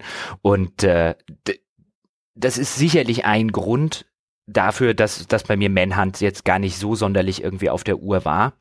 Es kam ja auch tatsächlich zuerst für die PS2, also 2003, und die Xbox und die PC-Versionen, die kamen ein halbes Jahr später oder so, 2004, dann raus. Das heißt, als damals noch PCler habe ich sowieso das nicht so stark auf der Uhr gehabt, weil es erstmal ein PS2-Spiel gewesen ist. Und ähm, ja, da kommt bestimmt diese Filterblase, diese persönliche, so ein bisschen, bisschen zum Tragen. Ich erkläre vielleicht erstmal ganz kurz, was das überhaupt dann hinterher gewesen ist. Also Manhunt war ein Stealth-Action-Spiel und ehrlich gesagt ein gutes Stealth-Action-Spiel. Also es war nicht nur gewalttätig, es war auch ein durchaus gutes Spiel. Kein herausragendes Spiel, aber ein gutes Spiel. Es hatte einige sehr interessante Systeme. Insbesondere war es ein Stealth-Spiel, das ähm, Geräusche integriert hat. Du konntest auf der Minimap immer sehen, wie sich so der Schall von deiner Figur ausgebreitet hat und je nach Untergrund und so hast du natürlich mehr Krach gemacht. Und du warst so ein bisschen Running Man mäßig, du warst ein, so ein Knacki, der in, die Fänge eines wahnsinnigen Regisseurs geriet, Starkweather, der ihn dann durch so eine Art Reality-Snuff-Film geschickt hat. Du hast das Spiel auch gesehen. Es hatte einen abschaltbaren Filter, der dem Ganzen so eine VHS-Tape-Optik gegeben hat. Es war ein bisschen grisselig, es waren Filmkörner da, ab und zu liefen diese Störstreifen dadurch, so wie was das auf VHS-Kassetten aufgezeichnet wurde, durch über irgendwelche Überwachungskameras zum Beispiel. Ähm, das, die, die Verpackung von Männer, das weiß ich noch, weil die habe ich sogar heute noch, das war sogar eine VHS-Kassette. Also die Box, die Pappschachtel, in der das Spiel drin war, hatte die Ästhetik von einer VHS-Kassette, wo dann halt der Titel drauf gekritzelt war, als hätte da jemand seine VHS-Kassette beschriftet. Das war schon ganz nett gemacht damals. Und ähm, du musstest dich halt also einfach an diese, da wurden dir dann halt so äh, Gefängnisinsassen, Landstreicher und sonst irgendwas. Also da könnte man aus so einer äh, sozialwissenschaftlichen Perspektive wahrscheinlich sehr lange drüber sprechen, inwiefern äh, Manhunt gesellschaftliche Klischees verstärkt, die man vielleicht besser nicht hätte verstärken sollen. Gab auch, glaube ich, damals waren ja auch noch so Punks oder sowas, also alles so gesellschaftliche Randgruppen sozusagen, denen das Establishment mit äh, einem gewissen Argwohn gegenübersteht, ne? Also ne, Gefängnisinsassen, äh, Obdachlose, äh, Leute, die halt irgendwo so wilde Musik hören und sowas. Das waren so die Gegnertypen in Manhunt und denen stand man dann gegenüber. Man musste sich immer eigentlich idealerweise von hinten anschleichen und die dann umbringen. Und der Kniff, der Manhunt so kontrovers gemacht hat, war, dass es dich belohnt hat, je effektiver du das ausgeführt hast, weil du konntest die Taste, diese Exekutionstaste gedrückt halten und je länger du die gedrückt hast, desto schlimmer wurde das. Es gab drei Stufen und je, je länger du gedrückt hast, desto brutaler war eigentlich diese Exekutionsanimation. Das war jetzt spielerisch ehrlich gesagt auch. Also rein Game Design technisch finde ich, ist das eine durchaus clevere Idee. zu sagen, wenn du so effektiv schleichst, dass du es schaffst, sogar keine Ahnung, drei Sekunden oder wie lange das gedauert hat, unentdeckt hinter dieser Figur zu stehen, kriegst du nochmal sozusagen eine extra Belohnung, indem eben die möglichst radikale Animation abgespielt wird. Nur über die Art und Weise, wie diese Belohnung dann ausgeteilt wurde, da kann man natürlich geteilter Meinung sein. Es war ja, also der Grund, warum es mir, das habe ich dann beim Nachlesen äh, des Ganzen, äh, ist es mir wieder so habe ich mir es wieder vergegenwärtigt sozusagen. Warum es mir in Erinnerung geblieben ist, war ja, das wurde damals in England gab es einen Mordfall. Da hat ein 17-Jähriger seinen 14-jährigen Freund, also ein Kumpel, äh, umgebracht. Und zunächst wurde in den Medien relativ hysterisch, wenn man das heute kann man noch schön das Ganze nachverfolgen, wurde das Spiel Manhunt dafür verantwortlich gemacht, weil es hieß, der Killer habe Manhunt gespielt und er habe sein Opfer auf eine ähnliche wie im Spiel gezeigte Weise umgebracht und er sei total besessen so ein bisschen von dem Spiel gewesen, was dann dazu geführt hat, dass in England einige äh, Läden das Spiel aus dem Regal genommen haben und nicht mehr verkauft haben. Das hat auch dazu geführt, dass der berüchtigte Jack Thompson, ein amerikanischer Anwalt und äh, Aktivist oder ein Ex-Anwalt, ich glaube, der wurde von der Anwaltskammer in der Zwischenzeit ausgeschlossen, ähm, auch gefordert hat, dass das Spiel verboten werden sollte. Also wer Jack Thompson nicht kennt, kann man mal, kann man mal nachgoogeln, was Hysterie an Videospielen und Computerspielen angeht. Äh, ist der Mann oder steht der Mann keinem Frontal 21 äh, in irgendetwas nach? Sehr interessant. Und äh, später kam dann allerdings raus, dass diese ganze Berichterstattung vielleicht doch nicht so passend war, wie man vielleicht gedacht hat, denn es kam zum Beispiel raus, dass nicht der Mörder das Spiel besessen hat, sondern in der Tat das Opfer. Und dass der Mord, dass es sich um einen Raubmord handelte, äh, um die Drogensucht des Mörders zu finanzieren. Und das Spiel damit, hat zumindest die Polizei gesagt, überhaupt nichts zu tun hatte. Also auch wieder einer dieser klassischen Fälle aus den frühen 2000ern, wo man nach einem furchtbaren im ersten Schritt beinahe unerklärlichen Gewaltverbrechen gesagt hat, es müssen ja die Spiele sein. Ja, man kann ja nur als Journalist auch jetzt im ersten Eifer des Gefechts mal ein, zwei Details, ja, vielleicht nicht hundertprozentig richtig wiedergeben. Manhunt war gerade für England in der Hinsicht auch natürlich ein, ein erstens idealer Kandidat, um ihm sowas in die Schuhe zu schieben und zum zweiten auch ein ideales äh, Anstoßobjekt. Es gab auch sogar in England ganz, ganz große Debatten darüber, ob das zugelassen werden darf äh, für den Vertrieb in England, weil wenn man sich anschaut, wie der englische Jugendschutz so agiert, äh, insbesondere auch im Bereich der Filme, da gibt es ja, also man hat früher gerne aus England seine VHS-Kassetten importiert, um ungeschnittene Videos von, keine Ahnung, Horrorfilmen oder sowas zu bekommen. Und es gab eigentümlicherweise aber immer so ein paar Filme, die waren in England geschnitten und in Deutschland nicht zum Beispiel.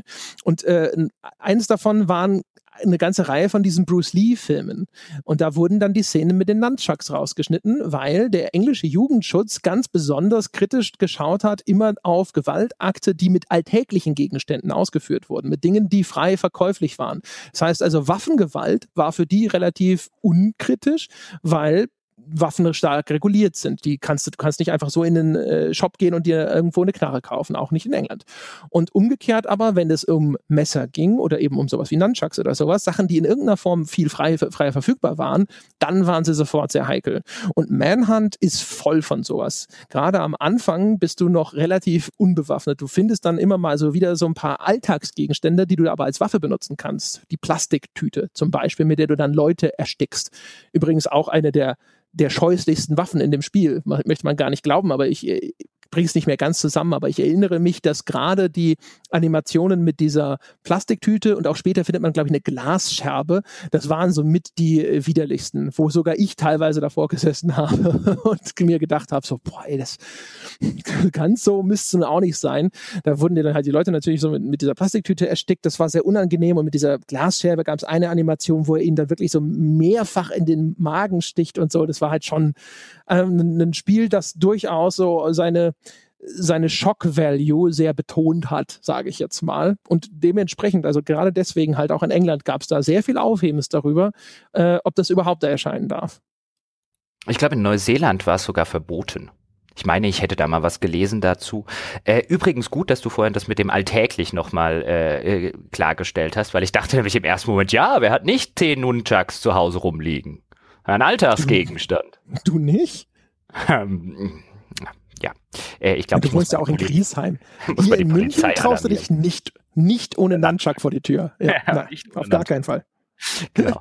Es gab ja auch, das fand ich auch ganz interessant, inwiefern das Ganze tatsächlich ja so eine Art gewollte Kontroverse war. Also jetzt um Gottes Willen nicht in Bezug auf den Mordfall, sondern einfach nur in Bezug auf die Gewaltdarstellung, die teilweise, also ich finde bei Manhunt, nachdem ich mir es jetzt nochmal angeguckt habe und mir ein paar Videos angeguckt habe, das ist natürlich immer nicht so gut wie das Spiel gespielt zu haben, deswegen mit diesem Vorbehalt sage ich offen und transparent dazu, aber wirkt es teilweise wirklich sehr, wir wollen das auf die Spitze treiben und noch eine Runde drüber hinaus. Also das kann man, finde ich, nach dem, was ich gesehen habe davon, mit einigen einiger Berechtigung schon Gewalt verherrlichen nennen, wenn man das wollte. Ähm, und es gab ja sogar damals auch Stimmen intern bei Rockstar, die gesagt haben, dass es da große interne Bauchschmerzen gegeben hat. Ich glaube, ein Ex-Rockstar-Mitarbeiter hat gesagt, dass es beinahe eine Meuterei bei Rockstar wegen des Spiels gegeben hätte und wegen der Weise, wie Gewalt dargestellt wurde. Was ist da deine Einschätzung? Ist das, ist das so ein bisschen eine gewollte, wir sorgen jetzt für eine große öffentliche Kontroverse, dann verkaufen wir unser Spiel besser Aktion gewesen? Es fällt mir schwer zu glauben, dass das nicht ein Kalkül war, was da auch eine Rolle gespielt hat. Umgekehrt muss man aber auch, finde ich schon legitimerweise sagen, dass Manhunt ähm, angelehnt ist an typische Exploitation-Filme. Ne? Also alle äh, diese, diese Filme, die halt auf so Wellen, wie sie aus den Horrorgenres oder so bekannt sind, aufspringen und dann versuchen eben das eben sich gegenseitig zu überbieten.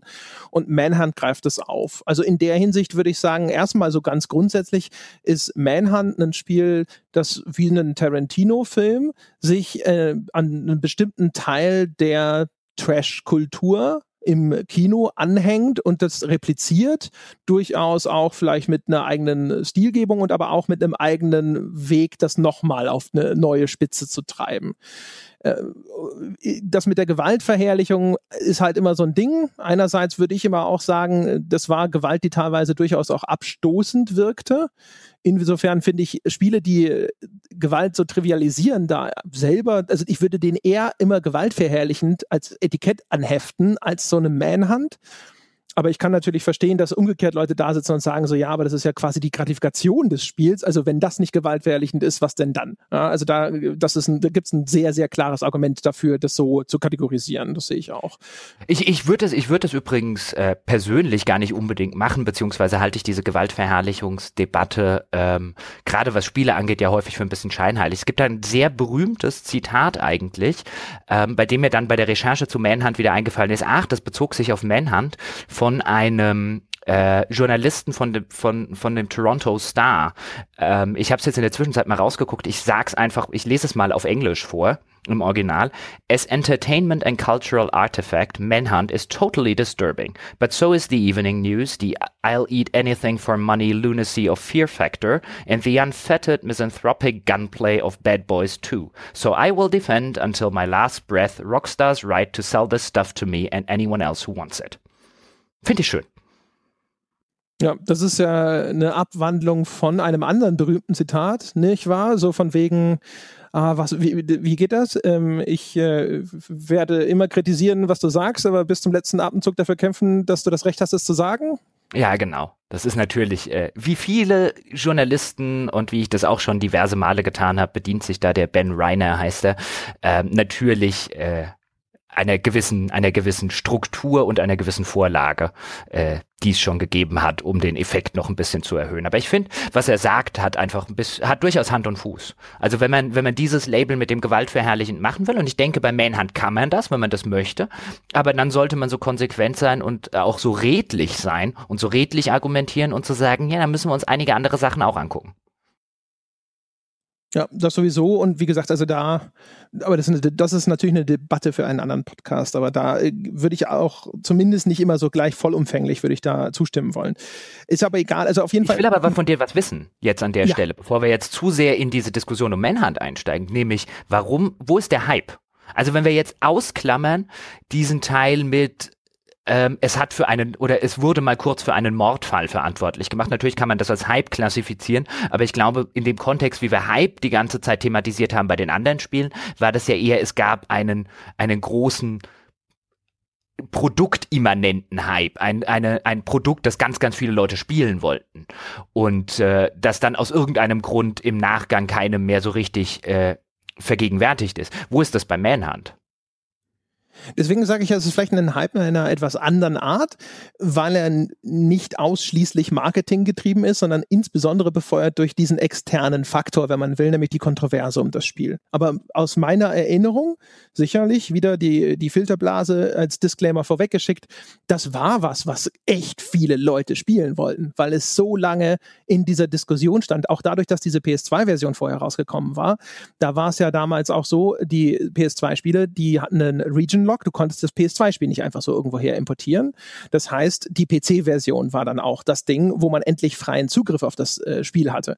Und ich erinnere mich relativ deutlich, dass es sau viele Leute gab, die endlich mal auch selber Hand anlegen wollten und die einfach sehen wollten. Ich meine, Manhunt war halt die verbotene Frucht 2003, 2004 meiner Meinung nach. Das ist so ein bisschen wie auch, keine Ahnung, als Mortal Kombat damals, Mortal Kombat 2. Das war auch das Spiel, das wollte jeder. Und da konnte man dann auch, also damals jetzt zu Mortal Kombat 2 Zeiten für mich noch auf dem Schulhof so herumberaunen und sagen, ich hab's, ich hab's, ich hab's. Und äh, das war halt Manhunt in seiner Zeit. Das war ein, ein Spiel, das sicherlich vielleicht jetzt nicht sozusagen aus, äh, nur aus den Gründen im Mittelpunkt stand, weil es als Spiel so faszinierend war, sondern eben weil es halt eben so verrucht war war, aber es war halt für diesen Moment halt ein richtiges Strohfeuer, wo ich das Gefühl hatte, so, boah, das war äh, an allen Ecken und Enden, äh, gerade in meinem kleinen Online-Universum, haben die Leute drüber gesprochen. Es gab auch äh, Videos damals sogar schon, wo dann einzelne dieser Finisher gezeigt wurden, wo dann auch die Leute gesagt haben, so, boah, es gab eine riesen Diskussion darüber, als dann klar wurde, dass es in Deutschland nie erscheinen würde, wo ganz viele deutsche Spieler natürlich wieder mal entrüstet waren, dass ihnen das vorenthalten werden sollte. Und ich könnte mir vorstellen, ich weiß nicht, in, äh, in, wie, wie da die Skala zu bemessen wäre, aber das ist garantiert auch ein echt, echt, echt häufig raubkopiertes Spiel. Ich habe mir ja, als ich mir die Videos angeguckt habe von Manhunt, um mich so ein bisschen vorzubereiten und es mir noch ein bisschen wieder ins Gedächtnis zu rufen, habe ich natürlich auch das, weil du vorhin Finishing Moves gesagt hast, die da in dem Spiel drin sind, habe ich natürlich auch eine Finishing Move Compilation mir angeguckt, wo man halt die ganzen bestialischen Weisen zusammengeschnitten hat, auf die du in Manhunt Leute umbringen kannst. Und ich glaube, nachdem ich das gesehen habe, das Spiel würde heute noch ein Problem mit äh, äh der BPJS bekommen und mit der USK bekommen. Äh, alleine schon wegen dem Kontext, wie dort Gewalt angewendet wird und dass du den dass du den Score sozusagen nach oben schrauben kannst, während du jemandem den Kopf mit einer Säge abtrennst und so weiter. Also das hätte heute immer noch Probleme. Aber wenn ich mir das Video angucke, heute auf YouTube, dann sitzt du so ein bisschen davor und denkst dir einfach, weil es diese PS2-Optik hat und weil mittlerweile der technische Fortschritt so weit fortgeschritten ist, da siehst du der, guckst du dir halt diesen Mord an und er wirkt total comic und karikaturhaft. Da spritzen dann diese Blutpixel noch und nöcher, selbst wenn du, wenn, wenn du auf Leute draufhaust in, in so einem Faustkampf spritzen vollkommen überdimensionierte Blutspritzer rum, wo man sich dann denkt, was macht der Typ gerade, wenn er eine auf die Nase bekommt? Spuckt der irgendwie äh, literweise Blut in die Luft oder wo kommt das jetzt alles her? Das ist so überzogen aus heutiger Sicht, dass man eigentlich sagen müsste, das geht schon fast als Karikatur durch. Das kann ich mir sehr gut vorstellen. Das war ja bei Erscheinen auf dem PC sogar schon grafisch jetzt nicht mehr irgendwie Avantgarde oder sowas. Ich meine, das war äh, ganz klar ein relativ krude Comic-Look. Es gibt immer noch so ein paar Sachen natürlich auch. Ähm, das, das Spiel, das, das spielt halt auch wirklich mit all diesen diesen Elementen. Also das, man merkt, dass da Leute dran gesessen haben, gefühlt, die halt äh, diese ganze Trash-Horror Optik äh, einfangen wollten. Also auch diese ganzen, diese, dieser, der, der perverse Regisseur, der dich da anleitet und so, wenn du den hinterher konfrontierst zum Beispiel, dann ist es halt ein fetter, bärtiger Typ, der in so einem halb offenen Bademantel da irgendwo hockt. Ja? Äh, du, du hast einen Endgegner, den du vorher, das ist der letzte schwierige Gegner, bevor du zu dem Starkweather kommst, ist halt Pixie. So ein Typ, der so einen echten, abgetrennten Schweinekopf als Maske trägt. Ich glaube, das ist auch sonst so ein fettleibiger, nackter Typ, der nur einen Lendenschurz trägt. Es gibt, glaube ich, auch Screenshots, dass wenn man äh, genau hinschaut und ihm im richtigen Moment sieht, haben sie Pixie sogar einen Penis verpasst. Rockstar schmuggelt ja gerne mal Penisse in seine Spiele rein und auch Manhunt ist da keine Ausnahme. Also da auch, also einerseits auf Kontroverse gebürstet, aber andererseits halt auch wieder schön in dieses schmutzig, trashig, billige reingegriffen sozusagen und das halt auch irgendwo gut in äh, diesem Spielekontext repliziert, muss man schon sagen. Ja, aber das ist, das sind natürlich nicht die Sachen, die jetzt für, also es ist jetzt nicht so, dass jetzt die ganzen, ganzen Kulturwissenschaftler damals da für, für die öffentliche Welle gesorgt hätten, die gesagt haben, oh, Manhunt ist ja dann ganz tolle Repräsentation von. Ich ziehe übrigens meinen Hut, Herr Peschke. Das ist unglaublich. Du hast hm. es jetzt wirklich geschafft, ohne es wahrscheinlich zu wollen, einen Bogen zum Anfang zu schlagen. Wir sind vom Penismonster zum Penisschmuggler gekommen. Na, also das ist ja mal. Ne? Ja. Also wenn, wenn das nicht der perfekte Bogen ist, um jetzt so langsam die Hörer nach draußen zu geleiten und in ihren Sonntag zu entlassen, dann weiß ich auch nicht. ja, das stimmt natürlich, ja. Da hat sich der, der Peniskreis geschlossen. Schön, schön. Da schließt sich der Penis, kann man fast schon sagen. ja, ich hoffe nicht. Ich hoffe, ihr da draußen seid noch fit. Genau. Ja, dann äh, würde ich sagen, äh, äh, dann äh, haben wir es dieses Mal geschafft. Das ist Episode 2 zu den Halbspielen, nach denen heutzutage kein Haar mehr kräht. Wenn denn je einer gekräht hat, ja, in Klammern. Und ähm, dann geleiten wir doch mal nach draußen. Ja, erstmal viele Grüße übrigens, das wollte ich an der Stelle nochmal erwähnen an die Menschen, die uns live in Discord hören. Ich wollte das hier an der Stelle nochmal prominent erwähnen. Ich habe das schon mal erzählt, aber es hat sich sozusagen eingebürgert, meine Damen und Herren, und vielleicht möchten Sie ja auch mal mitmachen, dass nachts um zwölf, wenn unser Podcast Sonntagnacht um zwölf erscheint, die Menschen bei uns in dem Discord-Channel sitzen. Discord ist so ein so eine Art Chatroom, wo man halt eben tippen kann und da läuft dann über einen Chatbot der Podcast live für alle zum Hören und die Menschen reden live über den Podcast. Relativ häufig ist auch einer von uns mit dabei und wenn ihr jetzt mitmachen wollt, das ist quasi eine regelmäßige Veranstaltung, das hat jetzt die letzten Male immer geklappt, hat immer stattgefunden, deswegen fühle ich mich jetzt auch gut, das einfach mal offiziell hier in die Runde zu werfen. Das zur Information. Ansonsten wie immer vielen Dank, dass ihr Sie zugehört haben, egal zu welcher Tages- oder Nachtzeit, an welchem Ort oder in welchem obskuren Online-Kommunikationstool. Ähm, wie immer die Bitte, wenn Sie vielleicht gerade mal fünf Minuten Zeit Zeit haben, ab auf iTunes und geben Sie uns die verdiente 5-Sterne-Wertung. Es dauert auch eigentlich nur eine Minute, aber man kann ja auch danach noch mal ein bisschen sitzen und sich dem, des eigenen Werkes erfreuen. Diese 5-Sterne-Wertung habe ich abgegeben. Wer noch motivierter ist, der könnte zum Beispiel auch Bäcker auf Patreon werden, wenn er es noch nicht ist. Über gamespodcast.de findet ihr ganz leicht zu unserer Patreon-Seite und dann gibt es dort unser Bonusprogramm. Zum Beispiel auch das erwähnte Soren Johnson-Interview von Jochen Gebauer, ein wundervolles äh, Interview. Auch das äh, Interview mit dem Fergus Urquhart ist dort nachzuhören. Ähm, da werden, keine Ahnung, ach Gott, was da alles noch erscheint, unsere Wertschätzung und so weiter und so fort. Wir haben ja inzwischen Dutzende naja, nicht Dutzende, aber ganz viele Formate, die die in diesem Bäckerbereich ablaufen. Schaut es euch mal an, auch da unter gamespodcast.de. Ihr könnt in jedes einzelne Format dort reinschnuppern. Und ansonsten sage ich wie immer vielen Dank, dass ihr zuhört. Vielen Dank, dass ihr Bäcker dieses Podcasts seid. Auf Facebook sind wir auf facebook.com slash auf ein Bier und unter gamespodcast.de findet ihr auch den Weg ins weltbeste Spieleforum. Das war's für diese Woche. Wir hören uns nächste Woche wieder. Bis dahin.